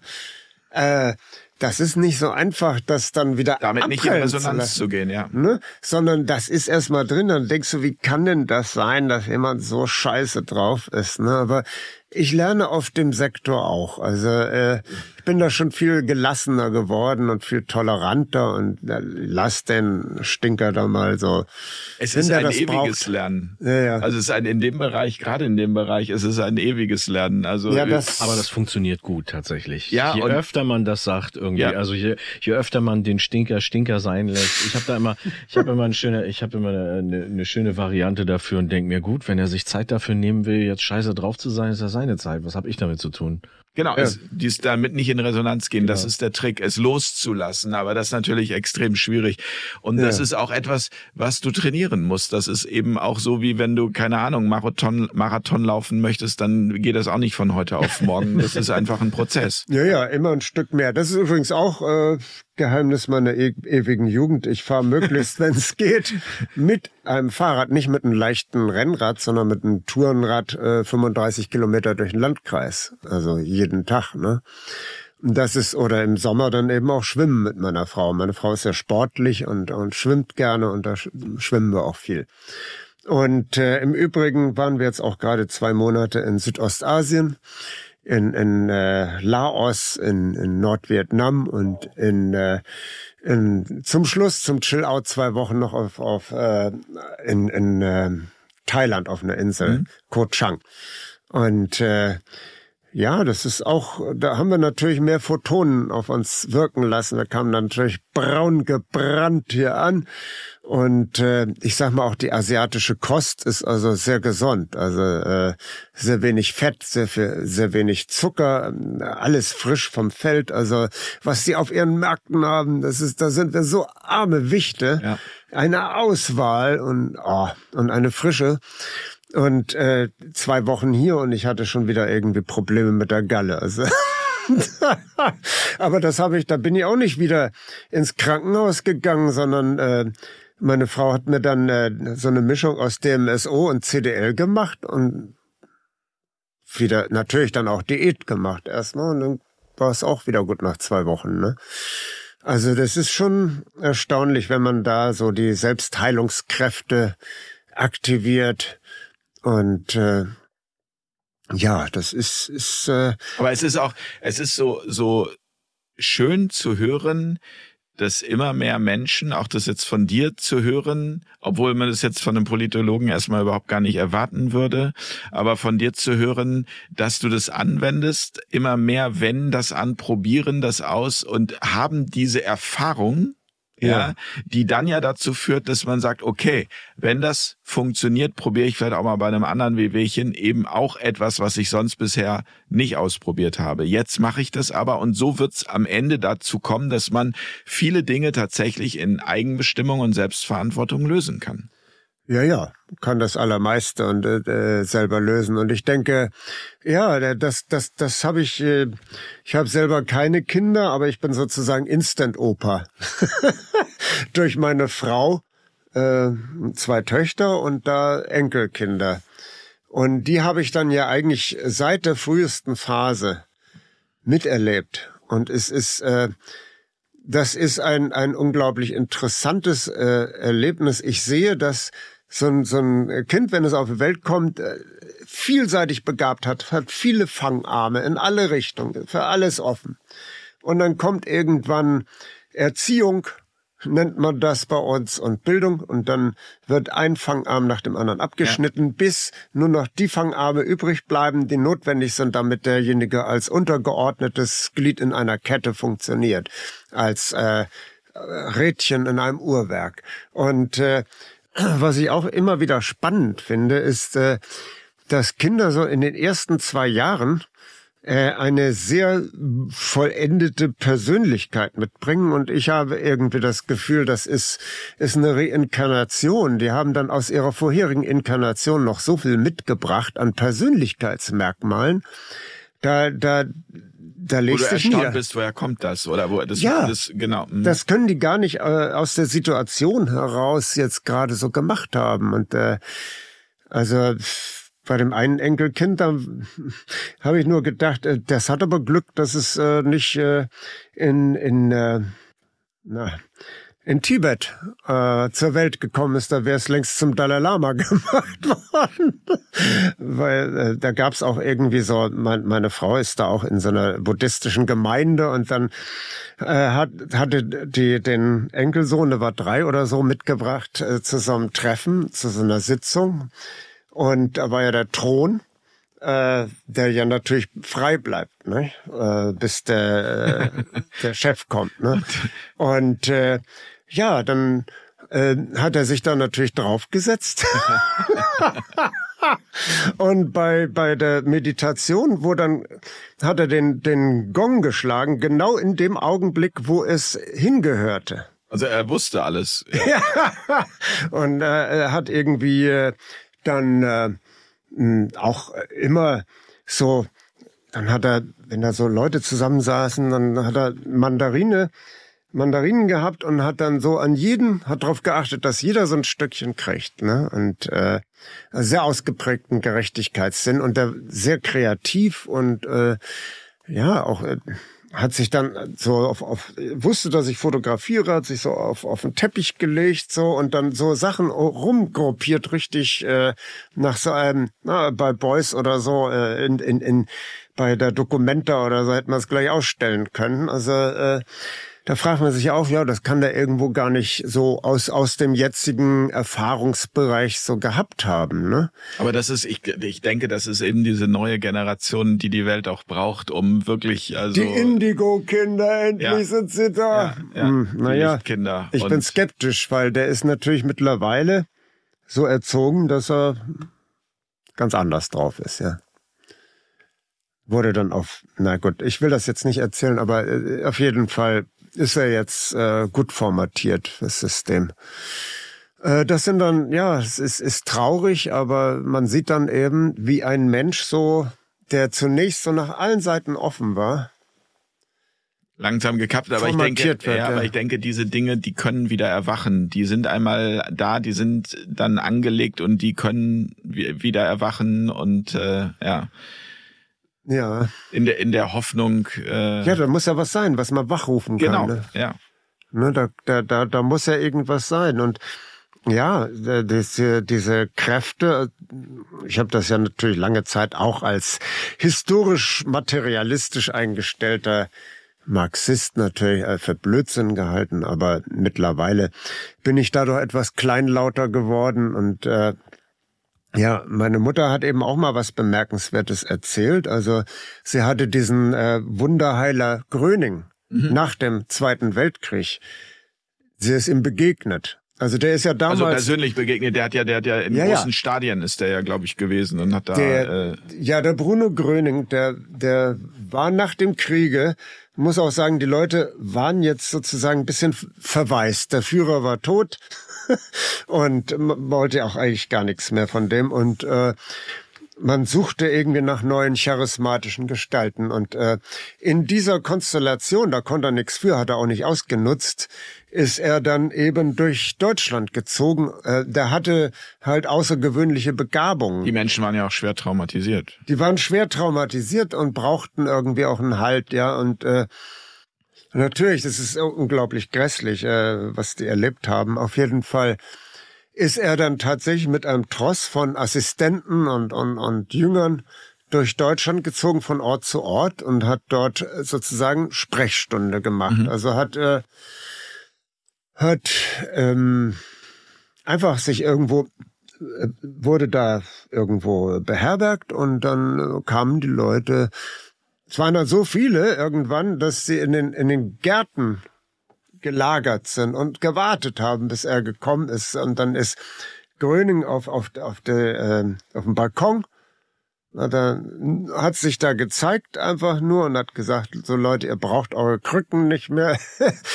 Könnt jetzt, äh, steht auf, nimm dein Bettlein und wandle. Und dann äh, sind die tatsächlich aufgestanden und, und, und konnten dann gehen. Und äh, ja, also meine Mutter hatte bedingt durch den Krieg eine furchtbare Psoriasis, eine Schuppenflechte mhm. von oben bis unten. Das war wirklich durch die Phosphorbomben äh, Angriffe in Bremen verursacht und durch das, äh, also die hatte auch vergrößerte Schilddrüse und hatte auch immer wieder so Schreianfälle. Auf jeden Fall äh, Sie ist dann wegen dieser Psoriasis da hingegangen. Hat dann tatsächlich, der, der, in Kiel war das und war abends hingekommen, ganze Nacht war sie nicht dran, morgens um sechs war sie dann dran. Dann ist sie da rein und dann unterhält er sich mit ihr über alles Mögliche und denkt, das ist ein komischer Arzt. hier gar nichts wissen will, sondern redet hier irgendwas, irgend so ein Zeug hier, ne? Ja, er war ja jetzt auch nicht Arzt, das müssen wir jetzt nochmal dazu sagen. Er war, ja, aber, aber das ist die ne, Erwartung. Ne, eigentlich. Klar, aber die Erwartung der Leute ist natürlich, dass der ein Anamnesegespräch macht. Das ist so logisch. Und äh, wer, wer weiß denn, was ein Geistheiler ist? Und dann äh, ist er, hat sie gedacht, na, das ist ja drollig. Und dafür habe ich jetzt die ganze Nacht hier ge gesessen und, und mir die Zeit um die Ohren gehauen. Und dann ist sie zur Brötchen kaufen zur Bäckersfrau und die, ach, Frau Plopper, Sie sehen ja so gut aus. Und dann guckt ihr in den Spiegel und die ganze Schuppenflechte ist weg. Ne? Und äh, dann ist sie nach Hause und ihre Schwiegermutter, die, die haben ja in Kiel die furchtbaren Bombennächte, die hatte Zitterlähmung, dadurch Parkinson. Da hat die gefragt, ob sie auch behandelt werden könnte, aber sie könnte nicht dahin. Da wäre sie zu schwach. ist meine Mutter wieder hingegangen zu Gröning, hat gesagt, können Sie auch meiner äh, Schwiegermutter in Abwesenheit helfen? Ja, ja, das kann ich, weil ich sehe, dass Sie ein gutes Medium sind. Jetzt nehmen Sie, da hat er diesen Staniolkugel, mhm. nehmen Sie die Staniolkugel in die Hand und äh, denken Sie jetzt ganz intensiv an Ihre Schwiegermutter. Und äh, hat sie gemacht, kam sie nach Hause, äh, Schüttellähmung war vorbei. Und äh, er hat aber Krass. auch gesagt, sie müssen das immer wieder erneuern. Sie müssen immer wieder den Draht zu mir aufnehmen. Äh, nur dann kann das dauerhaft funktionieren. Den Impuls setzen jedes Mal. Genau, und sie hat mhm. es eben nicht gemacht und dann hatte sie wieder die schreckliche Schuppenflechte und ja. Also äh, die Leute hatten da natürlich fürchterliches äh, zu leiden. Ne? Ja. Ja, aber, aber extrem ähm, spannend und auch genau das, was worum es ja am Ende geht. Also anzuerkennen, dass wir so vieles zwischen Himmel und Erde eben nicht sehen können. Naja. Und es gibt es trotzdem. Also es gibt, glaube ich, einen kroatischen Heiler, der heißt Brazzo, Mysterium Brazzo, der äh, auch so ähnlich, der kommt auch, der redet gar nicht, also spricht gar nicht, der kommt nur in einen Raum und dann kommen da auch hunderte, tausende Menschen hin und berichten am Ende von großen Heilerfolgen. Und ich meine, das ist ja immer der Punkt, ne? wer heilt, hat Recht am Ende. Das, mhm. das wird ja sofort abgetan als äh, esoterischer Spinnkram oder als, äh, ja, was das ist ja selber unwissenschaftlich. Man Aber kann ja auch, ob es ein Leben nach dem Tod gibt oder nicht, genau. kann ich doch gar nicht beurteilen. Das ist doch eine unwissenschaftliche Behauptung. Haltung ist Weil das, ich kann es ja. doch gar nicht beweisen. Ja. Niemand war tot. Ja. Es gibt nur Nahtoderfahrungen. Genau. Und äh, das kann ja auch immer noch sozusagen die Schutzfunktion des Egos sein, dass man die eigene Auslöschung nicht aushalten kann, weil da ja Endorphine ausgestoßen werden, also äh, entsprechende äh, Hormone, die dann also extreme Glücksgefühle auslösen und, und Schmerzlosigkeit. Ne? Hermann, ich danke dir ganz herzlich für das Gespräch. Was, schon zu Ende? Ja. Das gibt's doch nicht. Wir machen den zweiten Teil, würde ich sagen, auf jeden Fall. Ja, also wir haben sicherlich noch ähm, Stoff das sind für schon zwei Stunden um. Weit über zwei Stunden. Was? Ja. Bin doch gerade erst sehr angetreten. Ja. ja, Kompliment, mein Lieber. Ich danke dir. Dass du das so äh, spannend hinkriegst. Ja. Vielen, vielen Dank. Ja, ich danke auch. Danke, Spock. Ja, danke, danke. euch. Und vielen Dank an die Community fürs Zuschauen. Bis ganz bald an dieser Stelle. Tschüss. Bum, bum, bum.